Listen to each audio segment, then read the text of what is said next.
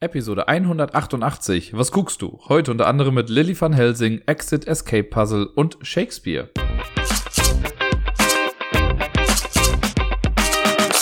Guten Tag, liebe Leute. Hier ist der Dirk mit der neuesten Folge vom Ablagestapel. Letzte Woche konnte ich wieder einiges spielen. Also es ist eine gesunde Menge an Spielen zusammengekommen, das könnte man so sagen. Und ja, wie immer lasse ich euch gerne, gerne daran teilhaben. Ist auch vieles dabei, was ich jetzt in der letzten Zeit gar nicht mehr so oft gespielt habe, was also für die ein oder andere Person hier was Neues sein könnte. Und vielleicht wecke ich damit ja euer Interesse und ihr denkt euch, geil, klingt cool, muss ich mal abchecken oder nee, lieber nicht. Wir werden es rausfinden. Spiel Nummer eins auf der Liste ist ein Spiel, das ich letzte Woche alleine gespielt habe. Das ist ein Spiel, das ich bisher generell immer irgendwie alleine gespielt habe. Denn irgendwie hat sich das noch nicht ergeben, dass ich das im Multiplayer mal spielen konnte. Die Rede ist von Raxon. R-A-X-O-N. Das wird wenigen vielleicht etwas sagen, aber für Leute, die von Dead of Winter oder im deutschen Winter der Toten die Standalone-Erweiterung gespielt haben, die lange Nacht, Long Night auf Englisch, die kennen die Firma Raxon schon. Ich bin mir gerade gar nicht mehr sicher, ob sie nicht auch im normalen Winter der Toten auch schon irgendwie, also erwähnt wurde, zumindest vom Namen her. Es kann sein, dass das mal vorkam. Äh, zumindest vielleicht in der Anleitung. Rexon ist so ein bisschen wie die Umbrella Corporation. Und mit ein bisschen meine ich absolut genauso. Denn äh, Rexon ist quasi die Firma, die dafür verantwortlich ist, dass bei Winter der Toten der, äh, dieser Zombie-Virus ausgebrochen ist. Und dass wir dann diese ganzen Schlamassel dann da halt irgendwie haben. Und mit Rexon gab es dann ein Spiel im Kosmos von Winter der Toten, das sich ja, ich möchte jetzt sagen, ein bisschen fokussierter dieser Firma irgendwie widmet, was aber auch nicht so ganz stimmt. Aber es ist so die Vorgeschichte zu Winter der Toten. Bei Winter der Toten haben wir halt eben eine Zombie-Apokalypse. Wir sind mittlerweile im Winter angekommen und wir versuchen in einer Kolonie zu überleben. Da sind halt die Zombies schon alle da und das wird schon quasi auch als gesetzt angesehen, dass die halt da sind. So ein bisschen wie bei Walking Dead. Ja, das sind halt die Toten. So, das wird nicht großartig noch irgendwie erklärt, wie es jetzt dazu gekommen ist. Bei Rexen gehen wir ein bisschen nach vorne zumindest. Es gibt so ein paar Charaktere aus Winter der Toten, die da quasi auch auftreten. Dann noch in etwas äh, jüngerer Form oder in etwas gesünderer Form. Das beste Beispiel dafür ist für mich immer Forrest Plum. Wer den noch kennt aus Winter der Toten, das ist dieser Mall Santa, dieser abgehalfterte, betrunkene Weihnachtsmann, der da mit seiner schmierigen Santa-Uniform irgendwie rumläuft. Den gibt es bei Rexen auch, aber da sieht er halt noch voll happy aus und ist einfach wirklich so ein bisschen äh, so, so ein klassischer ja, Weihnachtsmann, wie man ihn aus amerikanischen Filmen vielleicht kennt. Und dann äh, kann man so nett den Vergleich irgendwie ziehen, wie es damals halt war und was die Zombie-Apokalypse aus ihm eigentlich gemacht hat. Spielerisch ist das Ganze was komplett anderes. Bei Winter der Toten haben wir ja quasi das kooperative Spiel, wo wir unsere Leute hinsetzen, äh, Ressourcen sammeln müssen und das Überleben sichern. Und wir haben so kleine Missionen, die wir erfüllen müssen. Und dann gibt's ja noch das Ding mit den Crossroad-Cards und die Betrayer und sonst was. Also ganz, eine ganze Menge Sachen. Rexen ist, wenn man es runterbricht, ein total abstraktes Spiel. Aber ich finde, es funktioniert noch einigermaßen gut thematisch mit viel Wohlwollen. Das muss man aber dazu sagen. Denn eigentlich, was, was wir machen, ist, wir wollen äh, als Spielziel es schaffen, Karten zu sortieren. So kann man es vielleicht runterbrechen. Es gibt so kleine viereckige Karten, quadratische Karten. Und die werden in einem Raster ausgelegt, Runde für Runde. Und wir decken nach und nach Karten auf und die Karten unterteilen sich grob gesagt in zwei Kategorien. Es gibt die gesunden Karten, also die Menschen, und es gibt die, die schon infiziert sind. Das sind zwar auch noch Menschen, aber halt nicht mehr lange. Also irgendwann werden sie halt zu diesen Zombies. Dann gibt es auch schon ein paar, die sind quasi auch schon Zombies, aber es gibt so verschiedene Stadien davon. Manchmal hat man halt auch einfach nur wirklich noch Menschen, wo steht, ja, die sind halt jetzt infiziert, aber man muss sie halt trotzdem irgendwie aussortieren aus der ganzen Sache. Es ist, also für viele vielleicht, die jetzt, die durch Corona sehr mitgenommen wurden, könnte dieses Spiel auch vielleicht ein bisschen zu hart sein, denn man muss schon ziemlich krasse Entscheidungen treffen hier und da, wenn man sich das Ganze thematisch dann nochmal vorstellt. Es gibt verschiedene Charaktere, stellenweise auch Charaktere, die es auch in Dead of Winter gibt, also Winter der Toten. Davon sucht man sich welche aus. Es gibt so einen Solo-Modus, da kann man auch nur mit einem Charakter spielen. Ich spiele das meistens mit zwei Charakteren einfach parallel und wechsle mich dann mit denen ab. Macht keinen großen Unterschied, es gibt keine versteckten Informationen, man spricht sich sowieso im Spiel auch komplett ab, also kann man auch einfach alleine mit zwei Charakteren spielen und hat noch ein bisschen mehr Abwechslung in den verschiedenen Fähigkeiten. Wenn man sich die ausgesucht hat, dann hat man so ein etwas, also ein hochkant längliches Playerboard, das man so vor sich hinlegt. Da muss man auf die richtige Seite achten. Äh, das ist für ein bis zwei Personen oder für drei bis vier Personen jeweils ein bisschen anders. Das legt man dann hin und da muss man den Kartenstapel vorbereiten. Wenn man das Intro-Level macht, so wie ich es jetzt nochmal gemacht habe, weil let's face it, immer wenn ich Rexen spiele, habe ich das davor gefühlt ein Jahr lang nicht gespielt, dann muss ich erst nochmal das Einsteiger-Level machen, einfach nur, um nochmal reinzukommen in das Ganze. Ähm, Im Einsteiger-Level sind so ein paar böse Karten noch nicht mit drin, sind generell einfach weniger und man hat das Spiel quasi schneller geschafft, aber das ist wirklich ganz gut, um nochmal reinzukommen. Ich habe aber jetzt schon alles so vorbereitet, dass ich direkt nochmal im Richtigen auch spielen kann, weil ich es jetzt ja halt eben wieder weiß. Wird auf jeden Fall zusammengemischt und man hat im Groben einen Stapel, da sind gesunde Menschen drin, da sind infizierte Menschen drin. Im Intro-Level sind es insgesamt 20 gesunde Menschen. Die gesunden Menschen unterteilen sich aber auch nochmal in zwei verschiedene Kategorien. Es gibt einfach die gesund-gesunden Menschen, die halt happy sind, wenn sie irgendwie rauskommen aus der ganzen Scheiße. Und es gibt die, ähm, ja, wie soll ich sagen, die etwa, die Impfgegner, die etwas schwierigeren Menschen, also die, die zwar auch gesund sind, die aber halt voll nicht damit klarkommen, dass die Regierung gerade irgendwelche Maßnahmen durchsetzen möchte und so und deswegen ein bisschen gewalttätig sind. Volatile heißt das, glaube ich, da. Die sind auch damit drin. Die muss man halt auch retten, auch wenn es halt Arschlöcher sind. Naja, die werden alle gemischt, zusammen mit noch so ein paar Infizierten. Und jetzt, wenn man alleine spielt zum Beispiel oder auch zu zweit, dann legt man einfach ein 3x3-Raster aus. Also neun Karten liegen dann da verdeckt erstmal. So, und wenn ich jetzt am Zug bin, also wenn eine Person am Zug ist, dann passieren immer so ein paar Sachen nacheinander. Das erste, was passiert ist, es werden die Konsequenzen quasi ausgeführt. Das passiert im ersten Schritt aber gar nicht, weil es da noch keine Konsequenzen gibt, weil wir noch nichts gemacht haben bis dahin. Äh, dann kommt der zweite Schritt, die Spieleraktion. Das heißt, wir führen etwas aus und danach guckt man noch, ob eventuell andere Sachen noch irgendwie passieren. Und dann ist die andere Person dran und macht quasi auch das gleiche und so weiter und so fort. Es gibt eine Aktion, die können wir per se eigentlich immer machen. Und das ist, wir können eine Karte aus diesem Raster einfach rumdrehen. Das kostet erstmal nichts, das kann man for free machen. Alles super. Äh, und das muss man auch machen, weil man will ja wissen, wo sind die, äh, die, die kaputten Leute und wo sind die ganzen Leute. Wenn ich jetzt so ein bisschen aufgedeckt habe nach und nach, dann kann es sein, dass von einer Sorte mehrere Karten halt aufgedeckt werden. Bei den gesunden grünen Personen, grün ist ja immer die beste Farbe, da ist das kein Problem. Wenn man davon mehrere aufgedeckt hat, ist super, weil die wollen wir ja haben. Aber bei den bösartigen, gesunden Menschen, also die äh, ja, gewaltsamen Leute, da ist zum Beispiel so, sobald man irgendwie den zweiten oder dritten, ich bin mir gerade nicht mehr ganz sicher, ich glaube den zweiten oder dritten aufdeckt, muss man halt noch eine Person aufdecken. Also dann geht es auf einmal schneller, weil die halt ein bisschen Radau machen und auf einmal deckt man vielleicht eine Karte, auf die man gar nicht aufdecken will. Und bei den Infizierten ist es so, wenn man da zu viele aufdeckt, kann es halt sein, dass man auf einmal noch mehr Leute in das Raster reinlegen muss. Und dann wird dieses, dieses Cluster, was man gerade kontrolliert, wird immer größer und es wird schwieriger zu kontrollieren. Die bewegen sich jetzt nicht großartig, aber das soll das so ein bisschen simulieren, dass in eine Menschenmasse doch immer noch mal mehr Leute mit reinkommen und man so den Überblick nicht mehr ganz hat irgendwann kommt man halt an den Punkt, wo man vielleicht schon ein paar Leute aufgedeckt hat und ich denke, so, jetzt muss ich mal mehr machen als nur Leute aufdecken, weil wir wollen die Leute im Endeffekt evakuieren. Man hat so ein kleines Board in der Mitte, wo es einen Evakuierungsstapel gibt. Am Anfang ist der halt leer, weil das wollen wir erreichen. Und es gibt dann noch die ähm, Uncontained Quarantine und die Contained Quarantine, also so zwei Quarantänestapel. Die können wir auch füllen, die helfen uns im Laufe des Spiels auch nochmal so ein bisschen. Dann kommen wir nämlich zu den anderen Spieler- und Spielerinnen-Aktionen. Und zwar ist es so, Spielaktionen könnte man ja eher sagen. Ähm, ist es so, wenn ich nicht nur eine Karte umdecken will, kann ich eine besondere Aktion machen. Und jeder hat auf seinem Board vor sich so ein paar besondere Sachen. Da gibt es zum Beispiel die Evakuierung. Das hat jeder im Prinzip irgendwie drauf. Und bei der Evakuierung ist es so, da steht dann in der Regel, wenn du in diesem Raster eine Reihe oder eine Spalte hast, die komplett aus gesunden Menschen besteht, egal ob jetzt bösartig oder nicht bösartig, dann kann man die evakuieren. Das ist halt total super. Das heißt, ne, wenn ich irgendwie schaffe, die, wenn, wenn ich drei aufdecke und die sind schon in einer Reihe, super, dann mache ich die Evakuierung und die drei kommen dann raus. So, dann sind die auch safe, kommen nicht mehr zurück, alles easy peasy. Jetzt ist allerdings selten der Fall, dass wenn man Karten aufdeckt, dass die halt alle schön in Reihe und Glied da stehen. Und deswegen gibt's da noch so andere Aktionen, mit denen man Karten mal vertauschen kann.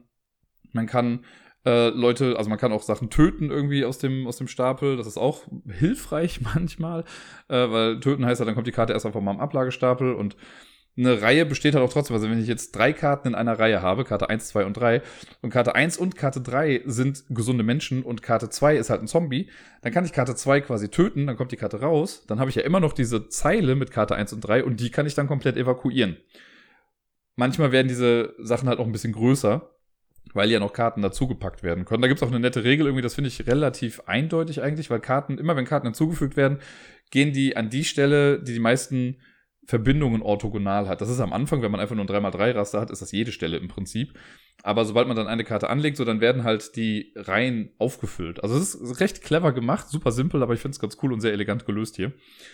Äh, dann gibt's auch so Karten wie die Quarantäne. Wenn ich jetzt Zombies habe, muss ich die nicht zwingend töten, weil wenn ich die töte, kommen die auf den Ablagestapel und werden in der nächsten Runde einfach wieder mit in den Stapel gemischt und kommen wieder. Also jetzt nicht die gleichen, weil die sind ja quasi tot, aber thematisch kommen halt einfach immer mehr Leute. Man kann allerdings auch äh, Leute in Quarantäne setzen, also halt Zombies in Quarantäne setzen. Und das ist ganz gut, denn ich habe schon gesagt, es gibt diese zwei Quarantänestapel. Und wenn ich jetzt irgendwie ein paar Leute in die Quarantäne schicke, dann kommen die erstmal in die Contained-Quarantäne. Da sind die dann für eine Runde. Und wenn dann eine Runde vorbei ist und wir machen den nächsten Stapel, dann macht man das ohne die man macht das ganze Setup und wenn das Setup fertig ist, dann rutschen die Contained Quarantined Leute in die Uncontained Quarantined äh, dann rein. Und erst dann kommen die wieder zurück in den Stapel. Das heißt, man hat böse Karten wenigstens so ein bisschen versetzt rausgenommen, sodass die nicht sofort immer wieder da sind. Und das kann einfach sehr, sehr wichtig sein in diesem Spiel, dass man nicht zugeschissen wird mit diesen ganzen Zombies da. Mit diesen ganzen Aktionen, die sind zwar schön und gut, aber man muss dann nur so Action-Token drauflegen. Und das Problem mit diesen Action-Token ist, jedes Action-Token hat eine Konsequenz. Jetzt habe ich eben schon gesagt, das erste, was man im Zug macht, ist Konsequenzen triggern. Das heißt, man guckt auf dem Playerboard, das man vor sich hat, wo habe ich schon alles eine Aktion gemacht? Und dann gehe ich von oben nach unten, von links nach rechts, alle Aktionen durch, die ich schon gemacht habe, und die haben halt eine Konsequenz. Das kann sowas sein wie, du musst jetzt eine Karte umdrehen, du musst eine Karte hinzufügen, du musst äh, das, das Virus erweitern oder so, also das hat neue Infektion irgendwie reinhauen, oder du musst eine Rexen-Karte ziehen. Das Spiel heißt ja Rexen, das dürfen wir nicht vergessen. Es gibt dieser Pharmakonzern, der halt dafür verantwortlich ist. Und Rexen möchte halt in dieser Stadt, während man ja eigentlich versucht, das alles so ein bisschen ähm, ja, unter Kontrolle zu halten. Rexen sagt zwar, sie helfen uns, aber man gibt denen dadurch ein bisschen mehr Kontrolle, wenn man das zulässt. Die haben oft gute Sachen. Also wenn man die Hilfe zulässt, dann ist das gut für einen. Aber das Power-Level von Rexen steigt. Und das ist ein so ein Marker, so eine Anzeige, die auch auf einem Playerboard drauf ist, beziehungsweise auf diesem Mittelboard, wo auch die Stapel drauf sind. Rexen fängt bei Power 0 an. Aber mit jeder Aktion, die quasi durch Rexen uns gegeben wird, steigt das Level. Und wenn das Power-Level irgendwie bei 8 oder 9 ist, oder 10, keine Ahnung, dann gewinnt, also dann verlieren wir und Rexen gewinnt quasi. Das wollen wir auch nicht. Wir wollen nicht, dass Rexen zu stark wird in dieser Sache. Das Problem ist, wie kriegt Rexen das? Es gibt ein Deck, das ist so ein bisschen, kann man das vergleichen mit den Crossroads-Karten aus Winter der Toten nochmal. Das ist so ein kleiner Stapel, der wird gemischt. Und immer wenn man so eine Rexen-Karte ziehen muss, da gibt es verschiedene Möglichkeiten, wie die ins Spiel kommen kann, dann liest man das erstmal durch. Es gibt oben, wie bei den Crossroad-Karten, einen Trigger. Das heißt, da steht sowas, wenn diese und jene Person im Spiel ist, oder wenn Rexen bei Power Level 4 ist, oder wenn äh, keine Karte gerade aufgedeckt ist oder so. Das liest man erstmal durch, wenn man die Karte zieht. Und wenn die Karte nicht triggert, legt man die auf den Untriggered-Stapel. Wenn die Karte triggert, liest man sich das durch, macht sie danach auf den Triggered-Stapel. Bei vielen, vielen Karten, fast bei den meisten würde ich sagen, hat man eine Option. Man kann entweder eine Option machen, also ein Beispiel zum Beispiel. Ähm, man hat irgendwie in der, da wird dann so eine Szenerie irgendwie beschrieben, wie eine Mutter zum Beispiel am Zaun steht mit ihrer Tochter ähm, die Tochter wird irgendwie durchgewunken, weil sie gesund ist und die Mutter zeigt irgendwie Anzeichen oder muss gerade niesen oder sonst irgendwas. Und schwupps hat sie so 15 Laserpointer irgendwie auf sich drauf, weil alle denken, oh fuck, die ist gleich kaputt hier. So, und dann hast du die Wahl. Du kannst entweder sagen, ja, schieß sie nieder, ne, oder Rexen sagt, ja, mach sie kaputt. Dann ist die raus, aber Rexen kriegt einen Punkt. Oder du sagst, ach, komm, wird schon nichts passieren, die muss doch zu ihrer Tochter. Wenn du das machst, schön und gut, dann kommt die Karte aber irgendwie in den Triggered-Stapel und oft sind so Karten Zweiteiler. Das heißt irgendwie The Mom oder so. Und später im Spiel kann es dann sein, dass dann die Karte The Mom Teil 2 kommt. Und dann wird gefragt, wofür hast du dich in der ersten Sache entschieden? Wenn The Mom Teil 1 nämlich jetzt im Triggered-Stapel ist, dann kann sowas kommen wie, tja, tough die Mutter hat sich halt eben doch in fucking Zombie verwandelt und hat jetzt ihre Tochter gebissen und drei andere und auf einmal musst du halt so viele Zombies noch mit in den Stapel reinmischen. Das ist schon echt gut gemacht, finde ich. Gut geschrieben. Also für so ein abstraktes Spiel haben sie dann doch noch genug Story reingebracht, um es wirklich interessant zu machen. Man kann die Karten einfach abhandeln, ohne da großartig drüber nachzudenken und immer zu sagen, ja komm, ich mache jetzt mal dies und jenes. Ich hatte auch einen Effekt zum Beispiel, das war glaube ich eine Reporterin oder so, die ich gespielt habe. Und die musste dann als einen Effekt eine Karte, also eine bösartige Karte, unter ihre Player-Karte legen. Ja, safe hat das irgendeinen Arschloch-Effekt, wenn die Karte 2 davon irgendwann triggert, aber ich hatte Glück, die kam halt dann irgendwann nicht. Aber in dem Moment hat es mir einfach so geholfen, wo ich dachte, okay, ich lege die Karte jetzt da drunter. Wenn es kommt, dann deal ich später mit den Konsequenzen. Zukunftsdirk wird es mir dann danken. Ja, und äh, genau, so macht man das, so kommt durch diese Karten durch. Dann gibt's immer mal wieder Karten, die immer triggern. Das ist einfach so generell, Rexen gewinnt an Macht. Und da muss man die Karten, die bisher nicht getriggert wurden, auch wieder reinmischen. So, es kann halt nämlich auch locker mal sein, dass du ja Teil 2 von einer, einem kleinen Story-Arc zuerst ziehst und dann Teil 1. Und so kommt dann Teil 2 aber auch wieder zurück in den Umlauf dann irgendwann. Also echt ganz cool gemacht. Wirklich nette, nette Story-Ideen und wie gesagt, stellenweise echt close to home. Also ich habe mir, man kann die Karten halt auch ignorieren, weil die haben halt eigentlich einfach nur Farben. Die Farben sind halt wichtig hier, aber Fernanda Suarez, die ja auch die Illustration für Winter der Toten gemacht hat, hat auch diese Illustration gemacht und das passt einfach sehr gut und ich finde, die hat einfach einen ziemlich geilen Stil, um Personen und Menschen einfach zu malen und diese Welt kam durch sie erst wirklich irgendwie zum Leben. Und das ist halt der gleiche Stil da drauf und das ist ganz cool. Aber halt auch umso heartbreaking, wenn man dann mal sieht, okay, weil es gibt ja so Sachen wie töte Karten und sonst was, wenn du weißt, das sind Zombies oder Infizierte schon. Und es gibt halt auch einfach Kinder als infizierte Karten. So, und das ist mir jetzt in dem Spiel auf jeden Fall erstmal bewusster geworden, weil ich da irgendwie gesehen habe, ja, okay, da sind jetzt irgendwie zwei rote und eine gelbe Karte. Rot sind halt so die krassen Zombies schon und gelb sind nur die infizierten Menschen, die halt so ein bisschen husten und niesen schon. Und ich so, okay, ja, die töte ich jetzt. Und dann guckst du und denkst so, ha, das ist, ich habe gerade ein kleines Mädchen umgebracht. Wow. Okay, in einem Spiel ist das natürlich nochmal irgendwie ein bisschen was, also im Prinzip ein bisschen was anderes, aber trotzdem hinterfragt man das ja dann vielleicht nochmal so ein bisschen, weil, let's face it, wie würde unsere Regierung damit umgehen, wenn wir das wirklich mal durchmachen müssen? Na gut, unsere Regierung möchte ich jetzt gar nicht mehr ansprechen, aber, ne? Es ist alles schon so ein bisschen, äh, ja, man kann sich das Ganze krasser machen, als es eigentlich irgendwie ist. Ich habe neulich, ich weiß nicht mehr, wo es war, irgendwo habe ich eine Diskussion darüber gelesen oder gesehen, wie Leute man, ich glaube, das war beim äh, hier beim Ben vom Brettspielblog, die haben in ihrer in einer Dreierrunde über die Messespiele oder so, da haben sie darüber gesprochen, dass man, wenn man solo solche Spiele spielt, eher dazu neigt, die in Anführungszeichen verwerflicheren Aktionen zu machen. Wenn man aber mit mehreren spielt, dann kommt auf einmal die Moral doch noch ein bisschen mit rein, weil man sich ja eventuell vor anderen auch ein bisschen rechtfertigen muss, warum man jetzt so eine Aktion irgendwie macht. Finde ich hier sehr spannend, weil ich merke das bei mir auch so ein kleines bisschen, dass ich halt solo dann auch denke, ja gut, dann ist es halt weg, das Kind. Aber vielleicht so bei anderen, wenn man dann jemanden hat und sich denkt, oh Gott, jetzt muss ich hier voll rechtfertigen, warum ich das jetzt machen will, weil das halt logisch gesehen der richtige Move ist, aber moralisch vielleicht nicht. Wie dem auch sei. Man spielt mehrere Runden, irgendwann kommt man nämlich an einen Punkt, wo man dann denkt, okay, ich kann jetzt nichts mehr machen, egal was ich mache, alles ist irgendwie scheiße, dann kann man auch passen. Dann kann die andere Person oder die anderen Personen, wenn man mit mehreren Leuten spielt, die können dann auch immer noch weitermachen, aber sobald alle gepasst haben, dann endet der Tag. Dann gibt es ein paar Schritte, die man abhandelt. Ähm, da wird dann werden alles irgendwie aufgedeckt, je nachdem, wie viele Zombies jetzt noch da drin sind, kommen nochmal noch mehr Zombies dann irgendwie rein. Dann macht man ein Setup für die nächste Runde, baut wieder ein 3x3-Raster auf oder mehr, wenn man mehr äh, Spielende dabei hat. Und dann macht man das Ganze nochmal von vorne. Das Tagesende kann allerdings auch durch das Spiel selbst ausgelöst werden. Und das ist wieder so eine Sache, wenn zum Beispiel drei gelbe Karten aufgedeckt sind oder so, dann endet der Tag automatisch. Wenn zwei rote Karten aufgedeckt werden oder so, dann endet der Tag auch automatisch. Also deswegen muss man immer aufpassen, welche Karten man eigentlich umdreht und dann vielleicht eher mal eine Karte gezielt rausnehmen aus dem Ding, um so eine Kettenreaktion zu vermeiden oder halt eben zu vermeiden, dass äh, ja zu viel Scheiße irgendwie passiert in unserer netten kleinen Stadt. Die hat bestimmt auch irgendeinen Namen, der will mir gerade nur nicht einfallen. Ja, und entweder hat man es dann irgendwann geschafft, das kann man auch jederzeit nachgucken, alle gesunden Menschen zu evakuieren. Das ist im Intro-Spiel sind das halt 20 Leute. Das heißt, sobald man irgendwie Leute evakuiert und man zählt nach und sieht, sind 20, weiß man, okay, wir haben gewonnen. Wenn dann halt nur eine Karte fehlt, muss man halt durch den kompletten Stapel durch und man muss halt diese eine Karte finden. Dann wird das halt so einer Art Rescue-Mission. Hat so ein bisschen was von 28 Weeks Later. Und dann versucht, diese eine Person zu finden, die jetzt noch irgendwie gesund da durchläuft, wo wir wissen, ja, der alte Mall Santa, der läuft da noch irgendwie rum und verfällt gerade so, lang, so langsam dem Alkoholismus. Den wollen wir doch noch auch irgendwie da rausbekommen. Und wenn man das schafft, yay, ansonsten geht's halt in den nächsten Tag und man kann halt verlieren, wenn Rexen zu viel Power hat oder wenn andere Dinge passieren. Ich weiß schon gar nicht mehr, was da noch alles passiert. Genau, es gibt so einen, ähm, den Infektionsstapel, wo halt nach und nach immer Zombies reinkommen. Ich glaube, wenn der komplett leer ist, dann hat man auch verloren, weil das Spiel dann einfach zu lange gedauert hat.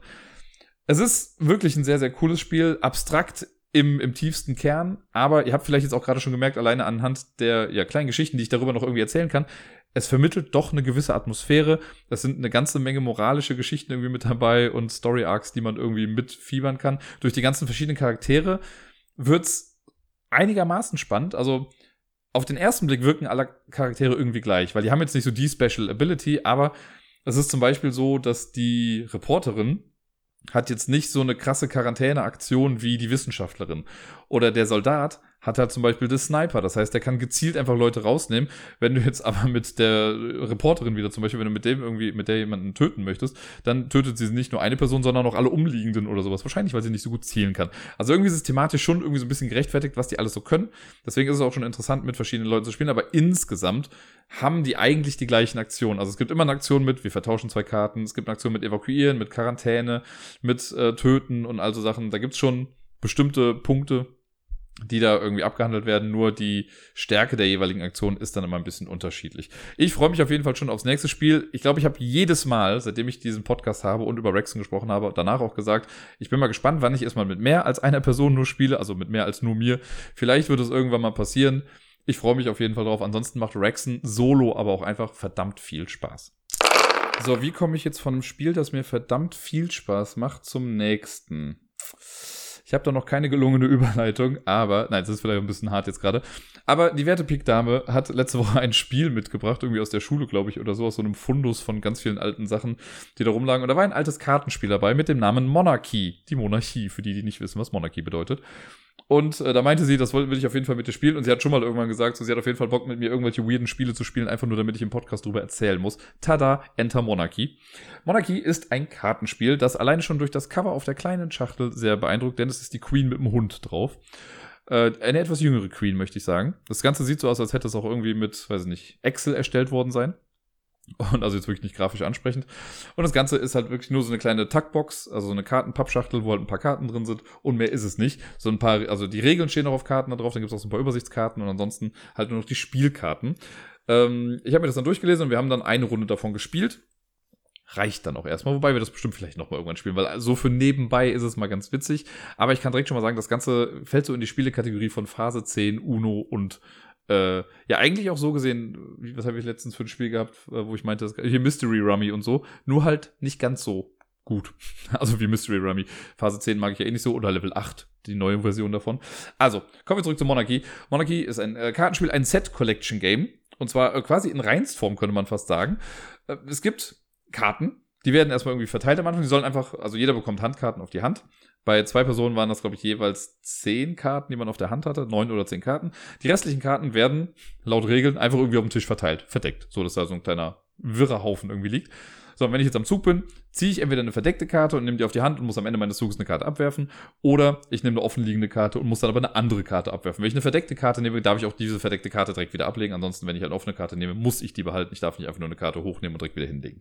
Soweit der Spielablauf, soweit das, was man aktiv in seinem Zug quasi macht. Was möchte ich denn mit den Karten auf meiner Hand haben? Diese Karten sind in Sets unterteilt. Das sind alles Mitglieder der britischen Monarchie, der verschiedensten Häuser und der verschiedensten Namen. Es gibt ja viele, die irgendwie Edward hießen, es gab viele, die Henry hießen und so weiter.